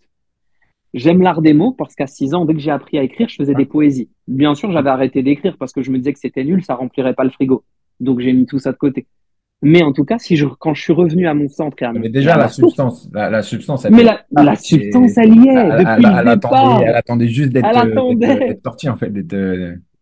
Et en plus, je me rappelle euh, réciter des poésies à ma mère devant ma famille. Donc, il y avait déjà ce truc de art oratoire. Ouais avec du monde pour mm-hmm. toucher du monde. Il y avait déjà ce truc-là, tu vois. Mais pour moi, c'était tellement nul, tellement illusoire, tellement un truc de conte de fées. En plus, euh, je suis tellement, euh, tu vois, à penser tout le temps à 10 000 choses. On m'a toujours dit, t'as la tête dans la lune. Euh, de toute façon, mm-hmm. t'es pas logique, t'es pas bon en maths. toutes tu les penses phrases à un peu bateau qui sont très ouais. répétées sans avoir forcément conscience qu'à chaque fois, c'est une, une, une, une, injonction ou une graine qu'on met en fait dans la tête. Exactement. Exactement, t'as pas les pieds sur terre. Répéter, répéter, ça, répéter. Bah, ouais, c'est répété. Une, vérité crois? une croyance qu'on remet même plus en question, en fait. Ouais, tu la remets plus en question, donc tu passes ton temps à te dire que tu es hors sujet, que tu corresponds ouais. pas au, au, standard de la réussite, que tu rendras jamais fier ton père. Euh, sans te, je, te, je, te, passe le fait que j'ai euh, j'ai pris conscience en plus de ça à 12 ans, 13 ans que j'étais gros parce que quand on a ils avaient classé les gens, je me rappelle, il y avait judo à l'école, pas dans mon mmh. club, mais à l'école, ils avaient classé les gens euh, par poids à cette époque, ça se fait plus mm. du tout ça maintenant, et j'étais au bout de la ligne. Et j'ai pris conscience que j'étais. Et c'est vrai que quand je faisais mes compétitions, euh, j'étais toujours le plus petit. Toujours avec des gens beaucoup plus balèzes, beaucoup plus grands ah ouais. que moi et tout. Parce qu'en fait, mais parce que mon père, il aimait trop me donner bien à manger. Mm. Tu vois, du côté de mon père, c'est des bons franchouillards et tout. Ah, euh, qui viennent de, de, de, des, des cultures où pour nourrir le cœur, on nourrit le ventre en fait. C'est ouais, on nourrit le ventre et on tu vois. qu'on t'aime, qu'on tient à toi. On montre qu'on t'aime par tout ça. donnant à manger en fait, en faisant bien. Et, et... Exactement. Donc en fait, mon père il m'a jamais vu gros, mais en fait la vérité c'est que j'étais gros. Donc ouais. en fait il y avait il y avait plein de trucs en fait petit, tu grandis avec le fait que t'es nul, t'es moins bien, t'es pas assez, tu mérites pas, tu vois. Ouais. Donc bref, tout ça tout ça pour euh, pour dire que je me dis que je vais faire ça et je me dis par quoi je vais commencer, par quoi je vais passer. Je me dis euh, qui fait ça? Est-ce qu'il y a quelqu'un qui existe et qui fait ça? Ça à l'époque, j'avais jamais regardé genre coaching, psychothérapie. En plus, on était loin d'Instagram, donc mmh. euh, euh, je sais pas moi. Par contre, ce qui est sûr, c'est que j'avais été euh, à un séminaire en 2013 d'Anthony Robbins mmh. et euh, cette fameuse marche euh, sur le feu. Je l'avais fait à Londres. Donc, t'imagines, j'avais voilà, j'avais 24 ans, j'avais j'avais fait ça. Et, et en fait, je me dis, mais en fait, moi, ça, là, ça, ça me parle. Ce mec-là, il a bien de la réussite. Euh, D'ailleurs, il est millionnaire. Donc, bon, à ce moment-là, je m'étais dit quand même, j'avais un peu pété l'illusion du devenir millionnaire avant 30 ans, toutes ces ah, choses-là. J'avais bien pris conscience que. Ouais, voilà. ça s'effritait quand même. Tu vois, quand tu vois la condition dans laquelle tu as été passé en seulement six mois, ouais. euh, tu vois, tu remets en question tes, tes, tes croyances les plus fortes, forcément. Et dès qu'il y a une croyance ancienne qui s'en va, il y en a une nouvelle qui arrive. Et donc, euh, à ce moment, à ce moment-là, quand, euh, quand je prends conscience de ça, que je vois ce qu'Anthony Robbins fait, je me dis, ah bah, je vais, le- je vais me mettre à faire un truc qui ressemble. Donc, je me suis mis à faire mon école de PNL, programmation neurolinguistique. Il y a trois niveaux en PNL, euh, technicien, euh, praticien, maître praticien. J'ai été jusqu'au maître praticien. Pour la première fois de ma vie, on me dit que je suis excellent. Mhm. Euh, je comprends pas. Je dis, comment ça, je suis excellent? Je vois que je fais partie de mes, des trois meilleurs de la classe. Euh, il y avait un projet à rendre à la fin de, de la maîtrise. Euh, fallait faire une sorte d'exposé par rapport à ton histoire, par rapport à plein de trucs pris en compte dans l'examen. Euh, tout le monde s'est levé pour m'applaudir. Je comprenais pas. C'est y vraiment la, avait- la, la, la phrase d'Einstein qui est ouais, si, si, si, si tu juges un poisson à sa capacité à monter un arbre, Ouais, euh, tu, tu jugeras toujours qu'en fait, là, je trouve que c'est exactement. c'est exactement ça en fait. C'est si exactement t'es ça. pas au bon endroit, pas. on, dira toujours de toi que t'es pas assez, que t'es euh, comme ça, que t'es hyper quelque chose, t'es euh, au bon Exactement. endroit, en fait, c'est Et exactement. Et donc, je passe de t'es nul aux applaudissements. Pour ceux qui m'écoutent et qui ont entendu que j'ai eu un master 1 et un master 2 en marketing en entrepreneuriat, euh, même, faut savoir que même pendant mon master, je suis sur les rotules. hein. ouais, c'est le, que j'ai eu mon master, parlé tout à l'heure, le prix à payer euh, en fait, quelle énergie, quel ouais, tout ce que ça je demande me pour suis mis à l'arrache, exactement. J'ai arraché pour avoir ces diplômes-là, ouais. mais c'était dur, dur, mais vraiment c'était dur pour moi. Et euh, mais alors, dans, quand je suis arrivé en programmation neurolinguistique, j'avais l'impression que je savais déjà tout ce qu'on me racontait. Ouais, Je savais tous les trucs et puis, alors je connaissais pas la technique, Ouais. donc on m'a apporté la technique. Mm, mm. Mais une fois qu'on me le disait une fois, moi tu vois, je comprenais pas quand j'étais en cours, je voyais les mecs, il y avait un mec qui me qui me choquait. Euh, c'est un Italien d'ailleurs dans, dans ma classe d'italien qui s'appelait Tommaso. Mhm. Et lui, il, il avait des, des, des- longs cheveux comme ça, hyper bouclés. Moi, je l'appelais Louis XIV. C'était con quand t'es petit. Et, euh, et, et lui, il ouvrait pas de cahier. Il avait pas de cahier. Il avait les bras croisés. Il se mettait souvent en plus un peu derrière. Il avait 20 tout le temps. Ouais. Et moi, quand j'allais le voir, j'allais le voir, je dis, ma Tommaso, ma, mi puoi spiegare, tu vois, genre, tu peux m'expliquer? Et, euh, et le mec, il me dit, non, mais c'est logique. Ouais. Je devenais fou de cette phrase, c'est logique. Je à quel, à quel moment c'est logique? Moi, je passe des nuits entières, j'ai deux. Ouais. tu croises les bras, t'as pas de cahier, t'as 20. Tu vois? Et en fait, tout d'un coup, j'étais dans, j'étais dans la position de. Tommaso, tu vois? C'est logique. C'est logique, le comportement humain, ça marche comme ça, c'est normal, tu fais ça, tu fais ça, tu fais ça, tu fais ça. Là où les gens devaient répéter, répéter, répéter, répéter, moi je trouvais ça complètement, enfin humain en fait, logique. Ça c'est émotionnellement, je le comprenais le truc. Donc quand en fait tout ce qui était lié à la psyché humaine, donc à l'âme, à l'esprit, au Mm. comportement, eh bien en fait c'est là où toute mon empathie, mon extrasensibilité, euh, ma, mon amour pour les mots, et Mhm. ben c'est là où toutes ces choses-là où je me disais que c'est complètement nul, ça remplit pas un frigo. Et ben en fait, bien sûr que si.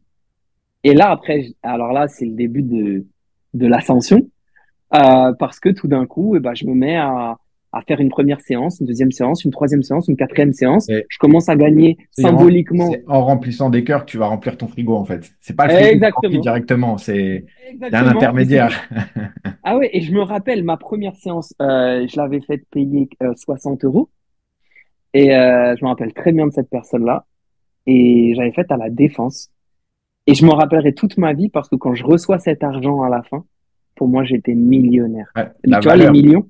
La valeur Ah, ah là finale, en là, fait, c'est la, 60 euros. la, la, la valeur que tu as mis à ces 60 euros va, valait bien plus que, Mm, que, que C'était le prix, en fait, que le- la somme. eh, c'était exceptionnel. Quand je reçois ces 60 euros, là, je te le dis, j'ai des frissons.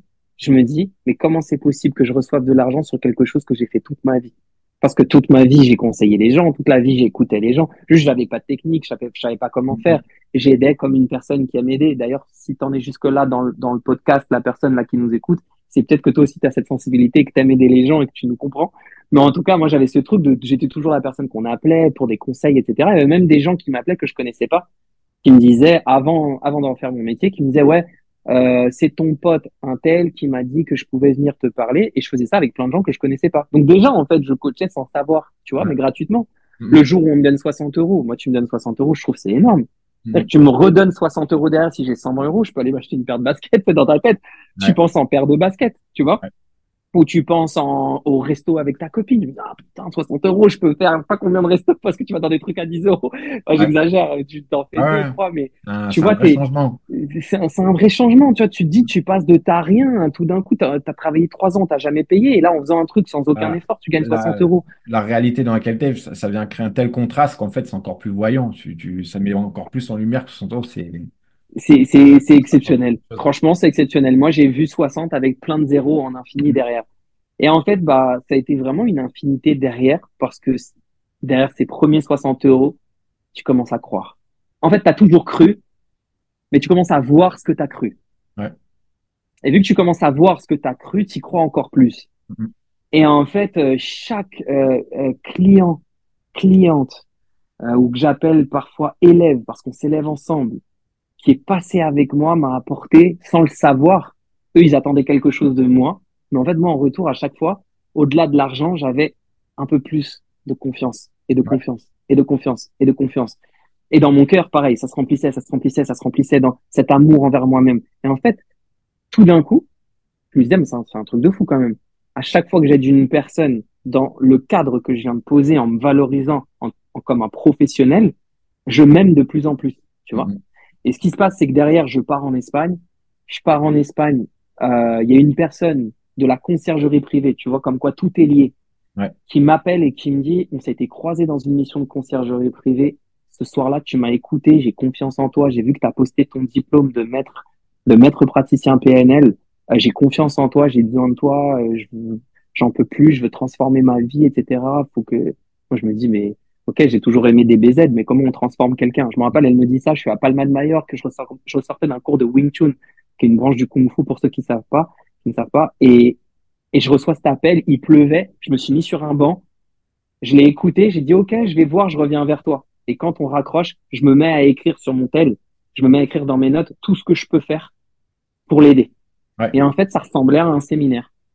Et donc, je voyais plein d'activités, des activités sportives, de plein de trucs, tu vois, de plein de choses qui, moi, me remplissaient. Ouais, je je l'ai rappelé, je lui ai dit, écoute, euh, tu sais quoi, je te propose ça, tu viens trois jours ici, je te promets que tu auras toutes les réponses à tes questions euh, au bout de trois jours, que tu auras transcendé tes peurs, tes blocages, tu seras réalisé, tu auras repris ton pouvoir, blablabla. Et je lui dis, et si, je me rappelle, je lui dis, et si t'as, si t'as pas trouvé, je monte avec toi dans l'avion. C'est mon engagement. J'étais tellement sûr de moi Ouais. À ce ouais. moment-là Le, le- que je, vraiment montrer le, le- ouais, le, le- j'ai j'ai plus le terme, mais le, le, le fait de derrière, en gros, c'est moi qui prends le risque en fait. Tu vois, c'est ouais, je prends le risque. risque. C'est Ouais, ça. je te montre qu'en fait, je suis tellement sûr que c'est moi qui vais prendre le risque. Toi, t'as, t'as, aucun risque à faire tout ça en fait. C'est moi qui prends le risque derrière. Exactement. Je prends le risque pour toi. Tu veux changer ça. On va le faire changer, c'est sûr. Même si je l'avais jamais fait.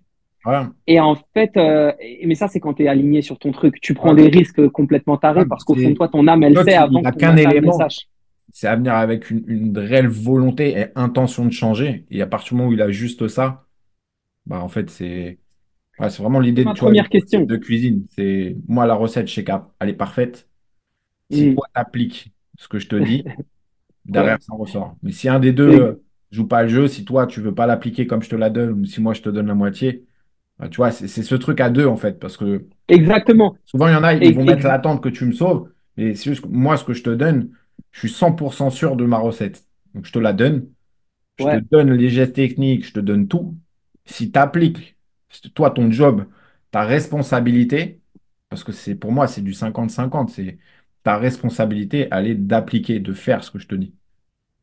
Exactement. c'est là où il y a le résultat. Et souvent, je pense, l'erreur, c'est que les gens se déresponsabilisent en se disant, c'est à l'autre de, de me faire faire les choses. Mais dans l'intention dans laquelle ils viennent, c'est euh, à l'autre de me changer. Et c'est là où je pense que généralement, ça, ça amène à, à, des fois, bah, tu vois, à quelque chose qui prend pas et qui amène pas un changement profond chez les gens. Exactement. Mais c'est exactement ça parce que d'ailleurs, la première question que je posais, c'était quelle est ta volonté? Mhm. Et j'examinais D'ailleurs, encore aujourd'hui, pour des gens qui veulent prendre des accompagnements avec moi, ils doivent remplir un formulaire. Et dans le formulaire, la première question, c'est ton, ton degré de volonté. Ouais. Ton niveau de volonté. Pourquoi? Pourquoi Ouais. tu es là? Pourquoi tu fais cette chose? Ta volonté, elle est de combien? Tu sais que grâce à ce formulaire, j'ai gagné énormément de temps. Il y a des gens qui, qui osent remplir un formulaire. Donc, ils voient le prix, ils voient tout, ils sont prêts à s'engager. mais ils me disent que leur volonté de changer, elle est à 6. Mm, mm. Je peux rien faire Pas le pour moment. C'est pas le moment. T'attends un sauveur. Mets-moi un vienne te volonté. sauver, en fait. Et Ouais, bah, en tout cas, pour ce que tu proposes, c'est. Je suis pas, je suis, je suis pas la bonne personne. C'est pas moi qui te sauverai. exactement, parce que je sais que je vais t'emmener dans des endroits tellement sombres de ton être, on va tellement Ouais, travailler en profondeur, que là, ta volonté, si elle n'est pas à 11 sur 10, vient pas, ouais. tu vois? Ouais, tu, tu, tu Et vas. ah, ça va créer tellement de résistance qu'à la moindre résistance, ça va casser. Tu vas. Iras pas et tu vas vouloir lâcher l'affaire ou tu vas trouver des, des moyens de contourner, de pas dire les choses, de mentir, de vouloir. Et dans ce cas-là, bah, en- on en- va le, tous perdre notre temps. le- le résultat sera à la hauteur de ton engagement, en fait. Exactement. Et c'est exactement ça. Et donc, euh, à partir de là, je réalise ce premier séminaire et je tiens à dire pour ceux qui nous écoutent, parce que tu parlais de recette, euh, Raphaël, ma recette, je savais qu'elle était parfaite, mais je l'avais jamais testée. Ouais. Donc, les gens peuvent se dire, ah ouais, mais comment tu fais, etc. Et à un moment, euh, euh, une phrase que j'aimerais vraiment redire au clair pour qu'on l'entende clairement, c'est que c'est un signe lorsque tu es aligné sur ton chemin, sur ta voie, il y a un signe qui ne trompe pas, c'est lorsque tu sais sans savoir. C'est-à-dire, lorsqu'au fond de toi, au plus profond de toi, ton âme, elle sait déjà ce que ton cerveau ne peut pas encore conceptualiser. Mm. Elle est, elle y est déjà. Tu l'as écouté, il y a un alignement qui se crée. Et c'est là où tu peux prendre des risques, comme on peut voir dans des grands leaders, des grandes histoires que tu vois dans des avec euh, livres. l'intuition, des. Il y a, il y a cette notion d'intuition. Cette intuition. Ça y est, t'es connecté. Ouais. T'es connecté. Mm. T'es connecté à la source. C'est exactement ce que tu dis. C'est l'intuition. Tu, tu rentres dans un flow où ton âme sait. Ouais. Donc, tu sais, mais tu ne sais pas. C'est-à-dire que tu sais au niveau de l'âme, au niveau de la présence, au niveau de quelque chose qui n'est plus matériel, qui n'est plus logique, comme on nous l'a défini, cette notion de logique, mais qui devient illogique, peut-être irrationnel, Ouais, parce que ça n'a jamais été testé, tout, pour- mais tu sais que ça va marcher. Mm, mm. Donc, ça veut dire que là, tu es dans la magie. Si t'es pas dans la logique, mais que t'étais en, voilà. Si tu n'es pas dans la logique, mais que tu es dans la certitude du cœur, c'est que tu es dans la magie. Et si tu écoutes cette magie en faisant quelque chose que tu aimes, en apportant ton essence à cette personne-là à travers un produit, un service, que tu l'appliques, que tu l'honores, que tu l'assumes et que tu te responsabilises, tu te réalises derrière. Mm. Et c'est exactement, euh, c'est exactement ce qui s'est passé parce qu'après elle, dans la même année, donc elle, c'était en novembre. Novembre 2017. Regarde comment ça va vite dans l'histoire. Parce que j'ai eu l'accident en 2015. Ouais. T'imagines? Ça veut dire que parfois on croit qu'il faut une vie pour changer. Mais entre le moment où je, je sens plus mes bras et mes mains, on est euh, en juillet 2015. Mm. Mon premier séminaire, c'est novembre 2017. Ouais. C'est rien, c'est un battement de cils Ouais. dans une vie. Une vie, Et en même temps, c'est très long parce que tu as beaucoup de souffrance, tu as beaucoup Ouais, de remise en question, quand- tu te sens seul. Quand t'es dedans. Exactement, quand, tu es dedans. J'ai bien sûr pas parlé du fait, euh, parce qu'on a parlé que de l'épreuve physique. Mais Mhm. quand j'ai eu mon accident, euh, tout d'un coup, tu te retrouves. Donc, c'était en 2015. J'avais 26 ans. 26 ans, pas d'argent de côté. Dans ma chambre d'ado, j'avais mis de côté tout ce qui était euh, pote. euh, euh, ma relation, elle était au plus bas. Enfin, c'était, tu te retrouves seul. Ouais. Tes potes, ils commencent à avoir euh, leur premier appartement. Euh, ils commencent à avoir leur premier, leur salaire et tout. Ils ont leur truc, ils construisent leur vie. Leurs parents sont contents. Tu vois? Moi, je me rappelle, j'avais un pote qui arrivait à la maison. Mon père, je voyais ses yeux briller lorsque mon pote parlait. Mm, mm. C'est rien. En, en soi, on pourrait dire, ouais, gros, c'est bon, euh, t'as mangé à ta faim, t'as pas souffert. Mais quand tu vois la personne en qui tu cherches l'amour et que tu Mm. vois ses yeux briller selon ta perception, Ouais, ouais, c'est hein, selon ta perception, Ça crée un sacré si vide. tu, si tu vois les yeux de la personne que tu aimes briller plus pour quelqu'un d'autre que pour toi, ton, Mm. ton, ton, ton ego, ton être se déchire, se fissure en mille morceaux. C'est là où arrive la magnifique phrase de, de Rumi que je raconte à chaque fois. J'adore cette phrase qui dit que le cœur se brise jusqu'à ce qu'il s'ouvre. Mm. Et c'est exactement ce qui s'est passé parce que finalement, toutes ces années plus tard, je reviens sur le premier séminaire, du coup, en novembre, 2000 en novembre 2017. Je fais le séminaire d'après parce qu'elle revient bouche à oreille derrière. Bouche à oreille. Je commence le deux- mon deuxième séminaire de ma vie, donc le premier séminaire de janvier 2018. Je crois que c'était le 9 janvier 2018. Et à partir de là, 20 séminaires dans la même année. C'est fou. hein. C'est fou. 20 séminaires dans la même année. le, extraordinaire. C'était, c'était incroyable. À l'époque, je dis à ma copine, écoute, arrête de travailler. On, on fait le truc ensemble, on va travailler ensemble. euh, euh, ça y est, on va vivre libre, en fait. Ouais. Libre. Mm. Enfin, libre. T'as, toujours- t'as beaucoup de travail. Tu travailles tout le temps. Mais Ouais, t'es c'est libre le- parce que tu fais ce que fois, la, notion de liberté, elle, elle- elle- elle est beaucoup galante, mais le- au sens euh, voilà, financier, on, on- tu gagnes une liberté sous une forme de pouvoir euh, vivre comme tu veux, à ton rythme, de faire ouais, certaines choses, de- mais le, c'est cette notion de liberté-là que tu parles. C'est ce truc qui est, ouais. voilà, on, prend cette autonomie, cette liberté sur, euh, voilà, ça. aller à notre rythme, là où on veut, faire ce qu'on veut.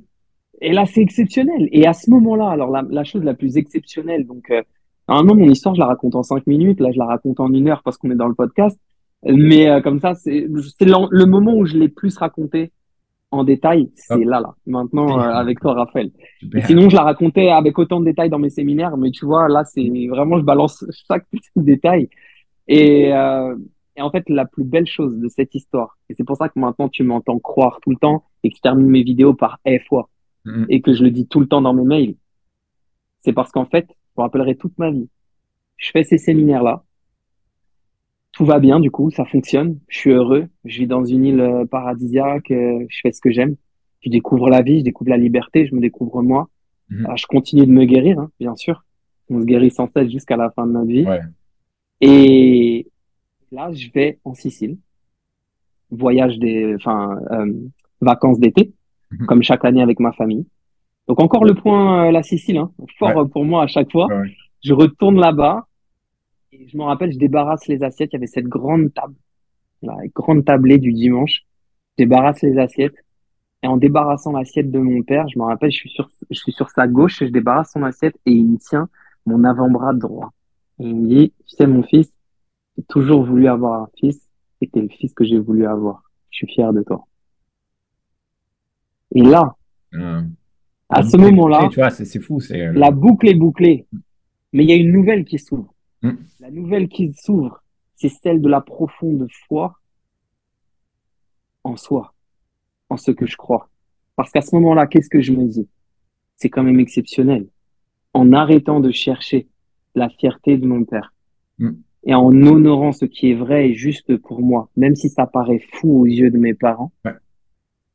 mon père m'a dit ce que j'ai toujours cherché. J'obtiens ce la que j'ai toujours voulu en, étant juste euh, ce que j'ai toujours Là, là, tout est là. Mm. Tout d'un coup, tout d'un coup, t'as, je sais pas, t'as l'amour du père, t'as l'amour de la copine, t'as tes potes qui sont là, t'as l'argent, t'as ton truc. Tu dis, mais attends, attends, attends, attends, pause. Ouais. Tu vois ce que je veux dire? Elle est où la farce? Donc euh, voilà, et puis après l'histoire a continué jusqu'au Covid. Jusqu'au Covid, il y a eu 40 séminaires qui ont été effectués. Séminaires, au début c'était des séminaires individuels, puis des séminaires de groupe. Puis après j'ai aussi dans d'autres séminaires, j'étais appelé dans d'autres euh, séminaires pour d'autres personnes.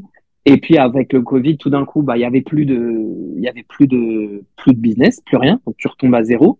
Là, je me dis qu'est-ce que je vais faire? Et puis en fait, c'est toujours la même chose. Je me dis mais attends, qu'est-ce que tu peux faire pour apporter ton art, ce que tu es, au service du monde? Tout le monde est en galère, tout le monde est mal, tout le monde souffre. Il y a plein de gens qui meurent. Mm. Vas-y, écris. T'aimes écrire. J'ai commencé à écrire mes textes, des textes de pouvoir. À l'époque, pendant deux ans, j'ai tenu un rythme de un texte par jour. Et j'ai fait ça pendant les deux ans très durs du Covid, mais je me disais, de toute façon, il y a des gens qui souffrent plus que moi. Le matin, ils doivent recevoir mon mail. C'est important. Parce qu'il faut que ça, faut que ça tienne. Ouais. Euh, même s'il y en a que 10 lecteurs, tu vois. Et Mm. puis voilà, et puis de 10 lecteurs, tu passes à 500 lecteurs, puis à 1500 lecteurs. Et puis, euh, et puis à un moment donné, je me dis, bon, bah, faut faire quelque chose. Donc, je me mets à vendre une formation en ligne, et puis je vends ma formation, je fais 70 ventes, et en fait, en, avec une formation que j'ai fait chez moi dans un canapé, j'ai gagné plus euh, d'argent que dans un séminaire. Du coup, je me dis, attends, qu'est-ce qui se passe? Du coup, je me mets, attends, je me dis, attends, je vais créer des formations Mhm. parce que j'adore le faire. Ça aide des gens, c'est moins cher, ils peuvent le faire chez eux, on est en plein Covid. Et finalement, de fil en aiguille, voilà. Et puis après, euh, quand le Covid est terminé, j'ai repris euh, des accompagnements, mais cette fois à distance, parce que j'avais pris le goût de faire les choses à distance. Et voilà. Et en fait, je suis constamment maintenant aujourd'hui, pour terminer l'histoire, de de changer euh, de forme ma manière de d'apporter mon art au monde. Et en fait, ça n'empêche pas que je tombe, euh, je chute, j'ai des remises en question. Euh, je, je suis parti de Palma pour venir à Barcelone parce que tout d'un coup, j'avais l'impression de me sentir limité dans l'île. Je me sentais plus nourri. Euh, je voyais plein de choses qui ne me convenaient plus. Du coup, je me suis un peu déconcentré du travail pour voyager pour la première fois de ma vie. Je m'étais toujours interdit de voyager. J'ai fait mon, mon premier vrai voyage. Moi, j'allais toujours en Italie, Mhm. ma famille, et en Espagne, la famille de ma copine. Mais en fait, sinon, les autres voyages que j'avais fait, c'était que des voyages d'affaires. Et une fois, j'ai fait deux jours à Londres, tu Mhm. vois. Mais sinon, c'était que des voyages euh, d'affaires où je Ouais, visitais ouais. pas. J'ai j'ai pas fait de. Et puis, je suis jamais sorti de l'Europe, etc. Enfin, une fois, j'avais été en Égypte, mais c'était dans la conciergerie. Ouais. Et, euh, et en fait, bah, première année à 32 ans, je me dis, allez, je voyage. J'avais besoin de, de, de, de me découvrir, de ressentir, de voir d'autres choses. C'est la première année. Alors, je fais une petite parenthèse, j'aime bien la placer celle-là. Quand on me dit non, j'ai pas d'argent pour euh, travailler sur moi, les séminaires, ça coûte cher. Ok. Moi, je vois que les petits aujourd'hui en France, euh, ils ont 20 ans, ils vont en Thaïlande, ils vont à New York. euh, je les vois les Instagram, hein, je les vois les Nike Air au pied, je les vois les iPhones. Donc, on va pas me dire ces trucs-là. Comme disait mon grand-père, tout est question de volonté. Donc, moi, ce que je sais, c'est que mes... Là où tu, tu perçois, enfin, tu Exactement. Voilà, c'est que c'est Et, peut-être aujourd'hui, tu n'as pas assez mal pour le faire, euh, voir ta ouais. mentale, le film comme une priorité, c'est tout. Et- Exactement. Moi, j'avais, j'avais un euro, je le mettais de toute façon dans mon Mhm. apprentissage. Tout le temps. Apprentissage de moi-même, euh, des coachs, des guides, des trucs, des séminaires, je sais pas combien de dizaines de milliers d'euros. Tu vois? Ça a toujours été comme ça. À 32 ans, euh, là, je décide de voyager et en fait, en voyageant, je vois plus grand. Tu ouais, vois? forcément, ça Et en, et en voyant plus grand, c'est là où, mais après, derrière, malgré le fait qu'apparemment, tu avais une vie de rêve, Mhm. Vu que tu vois des nouvelles choses, tu as Ouais, des nouveaux fantasmes. On ouais, revient sur le normal. début. Tu as des nouveaux fantasmes. Et Ouais, donc, du coup, tu croyais que tu avais, que t'avais atteint quelque chose? Ceux qui m'écoutent là, s'il vous plaît, pas du tout. Tu as juste monté une marche. Ouais. à ce moment-là, tu re... c'est pas que tu rechutes, mais tu retombes dans la quête d'un nouveau t'as- fantasme. euh, ouais, mais c'est juste que le, le- le degré de, de challenge que tu vas avoir est proportionnel au, au degré d'avancement que tu as, en fait. Donc, euh, exactement. évolues, c'est ça, ça évolue aussi au, au même degré que toi, tu es prêt à affronter des Exact... challenges qui seront d'autant plus grands. Exactement. Et je tiens vraiment à dire hein, à la personne qui écoute que là, si je devais la tutoyer, quand elle m'entend, quand elle écoute, je t'assure que des douleurs, tu vas les sentir à chaque fois. Tes crises, tu vas les sortir à chaque fois. Tu vas les sentir à chaque fois. Euh, ta souffrance, tu pourras pas l'éviter. Tu peux pas empêcher la souffrance de te changer, mais tu peux décider de comment elle te change. Mhm. Tu pourras pas euh, éviter les crises, mais tu peux décider qu'est-ce que tu vas faire de tes crises. Et Mhm. en fait, à chaque fois que tu vas aller vers quelque chose de nouveau, tu auras des, t'auras des, des crises qui vont te réveiller des nouveaux démons ou des anciens démons. Et tu vas revivre peut-être des, des sortes de, dé- de dépression ou des blessures ou peut-être des accidents ou des ruptures avec tes relations. Et ça va péter dans tous les sens. Mhm. Comme ça a pété à chaque fois dans ma vie, à chaque moment crucial de ma vie. Et là, je viens d'atterrir à Barcelone et c'est tout qui change. C'est pas la même chose, c'est pas la même vie. C'est, il y a tout qui change en fait. Ouais. Et en fait, faut pas croire que parce que tu entends quelqu'un qui peut-être t'a inspiré parce qu'il parle bien ou parce que apparemment dans son histoire ça s'est bien passé, que ça se passe pas mal aussi. Ouais. Oui, ça se passe mal et ça se passe bien, c'est négatif et c'est positif, comme tu l'as dit au début. C'est parfait parce qu'il y a une juste, pas parfait parce que c'est ok, mais parfait parce qu'il y a une justesse et une justice entre qui est difficile à, faire et ce que tu fais. Et c'est l'ensemble de tout ce que tu es dans le bon et dans le moins bon qui te permet de revenir à toi et à t'aimer et à grandir, à évoluer. Mais ça se fait pas dans, euh, voilà, c'est facile, c'est easy et tout va bien. Ça, c'est faux, c'est une vitrine. Et dans notre vitrine sur Instagram, on veut toujours montrer nos sourires et nos accomplissements. C'est normal, c'est notre vitrine. Comme un mec qui a une boutique de vêtements, il va pas te montrer euh, le vêtement déchiré qu'il est en train de coudre. Il te montre le vêtement final. Donc sur Instagram et sur les réseaux, on montre la belle vitrine, mais derrière cette vitrine, il y a de la casse aussi. Mm. C'est important que les gens le, le sachent parce que c'est ça aussi la résilience, c'est être capable d'être dans cette expérience, cette expérimentation de résilience tout au long de ta vie. Euh, donc, ouais, merci, bah, merci beaucoup pour, ton, pour tout ce partage, euh, Merci à toi. Euh, je sais que j'aurais bu, euh, j'aurais eu plein d'autres questions encore. Il y aurait tellement de choses, je pense, à dire, mais on s'était dit qu'on on essaierait de Ouais. un, un timing. On a même dépassé. Euh, du coup, voilà, je pense qu'on on, on finira sur ces mots. En plus, tu conclus sur de la résilience. Ouais. Euh, top. Euh, à la On rigueur, pourra faire un deuxième épisode. si, voilà, si vraiment ça t'intéresse, moi, ça sera avec grand plaisir de, de faire un deuxième épisode. On pourra aborder d'autres thématiques, d'autres sujets. Avec grand plaisir. Euh, Franchement, avec grand plaisir. je te propose euh, juste de finir sur quelque chose. C'est euh, si un... Parenthèse, Ah, avant que, Eh, La fourmi, hein. La fourmi. faut la La sortir. fourmi. Faut La la fourmi. Et juste toi, dis-moi si tu avais un conseil à donner au, au Maxime d'il y a, euh, y a euh, 20 ans, euh, 25 ans. Qu'est-ce que, qu'est-ce que tu lui dirais? Si tu avais vraiment un conseil à lui donner au Maxime enfant qui, avec ce recul aujourd'hui, sait euh, tout ce qui va se passer, qu'est-ce que tu donnerais comme conseil où tu dis, voilà, ça, ça serait une clé pour justement pouvoir affronter tout ça? Rappelle-moi, il a quel âge ce Maxime? Tu m'as dit? Maxime enfant, ça peut être, euh, je sais pas, quand tu as 5-6 ans, euh, quand tu commences à- quand tu commences peut-être à un peu plus vieux, ou disons que tu es en âge peut-être de conscientiser, alors, ça peut être un peu plus vieux, mais disons que tu Ok, as suffisamment de conscience pour commencer à, à projeter certaines choses. Mais euh, je dirais un, un âge dans lequel voilà, on perçoit qu'on commence déjà à avoir assez de conscience pour avoir un peu de réflexion. je sais très bien ce que je lui dirais. Je lui dirais, écoute mon petit. Ah, je vais pas regarder la caméra, je vais, je vais, je vais l'imaginer devant moi, ok? À cette, euh, à ce Maxime de 5 ans, je lui dirais, écoute mon petit, t'as vu DBZ, t'as vu Sangoku, t'as vu Sangohan? Je sais que. Pourquoi t'aimes Sangohan? Parce qu'il a tellement d'amour pour son père et pour l'humanité que quand, que dans sa plus grande douleur, il arrache tout et c'est lui qui va terminer celle. Et il a l'honneur de son père derrière et il sauve tous les gens qu'il aime derrière. Est-ce que c'est dur pour lui ou est-ce que c'est facile? C'est pas facile. Est-ce que euh, il fait de l'effort? Il se bat pour y arriver? Il se bat pour y arriver. Est-ce qu'il est content aussi parfois? Oui, il est content. Est-ce qu'il est malade aussi parfois? Oui, il est malade. Donc, pour que tu saches, sur le reste de ta vie, à chaque fois que tu seras malade, à chaque fois que tu auras mal, et même si demain quelqu'un que t'aimes doit partir, doit mourir, ou doit rompre avec toi, et que t'as plus cet ami, ou que t'as plus ce copain, ou que t'as plus cette copine, c'est pas grave. C'est que t'es en train de devenir un putain de super saiyan. C'est ça que t'es en train de devenir. Et c'est pour ça que t'es né. Et c'est ça que t'as en toi. Et c'est ça ta destinée. Donc lâche rien, apprends à t'aimer. Tout l'amour que tu désires ailleurs se trouve en toi et tu ne pourras le ressentir que si tu, que si tu honores ta vérité. Magnifique. C'est ça que je veux Un dire. beau message. Super. Voilà, Et voilà. je te laisse terminer sur l'histoire de la fourmi, du coup.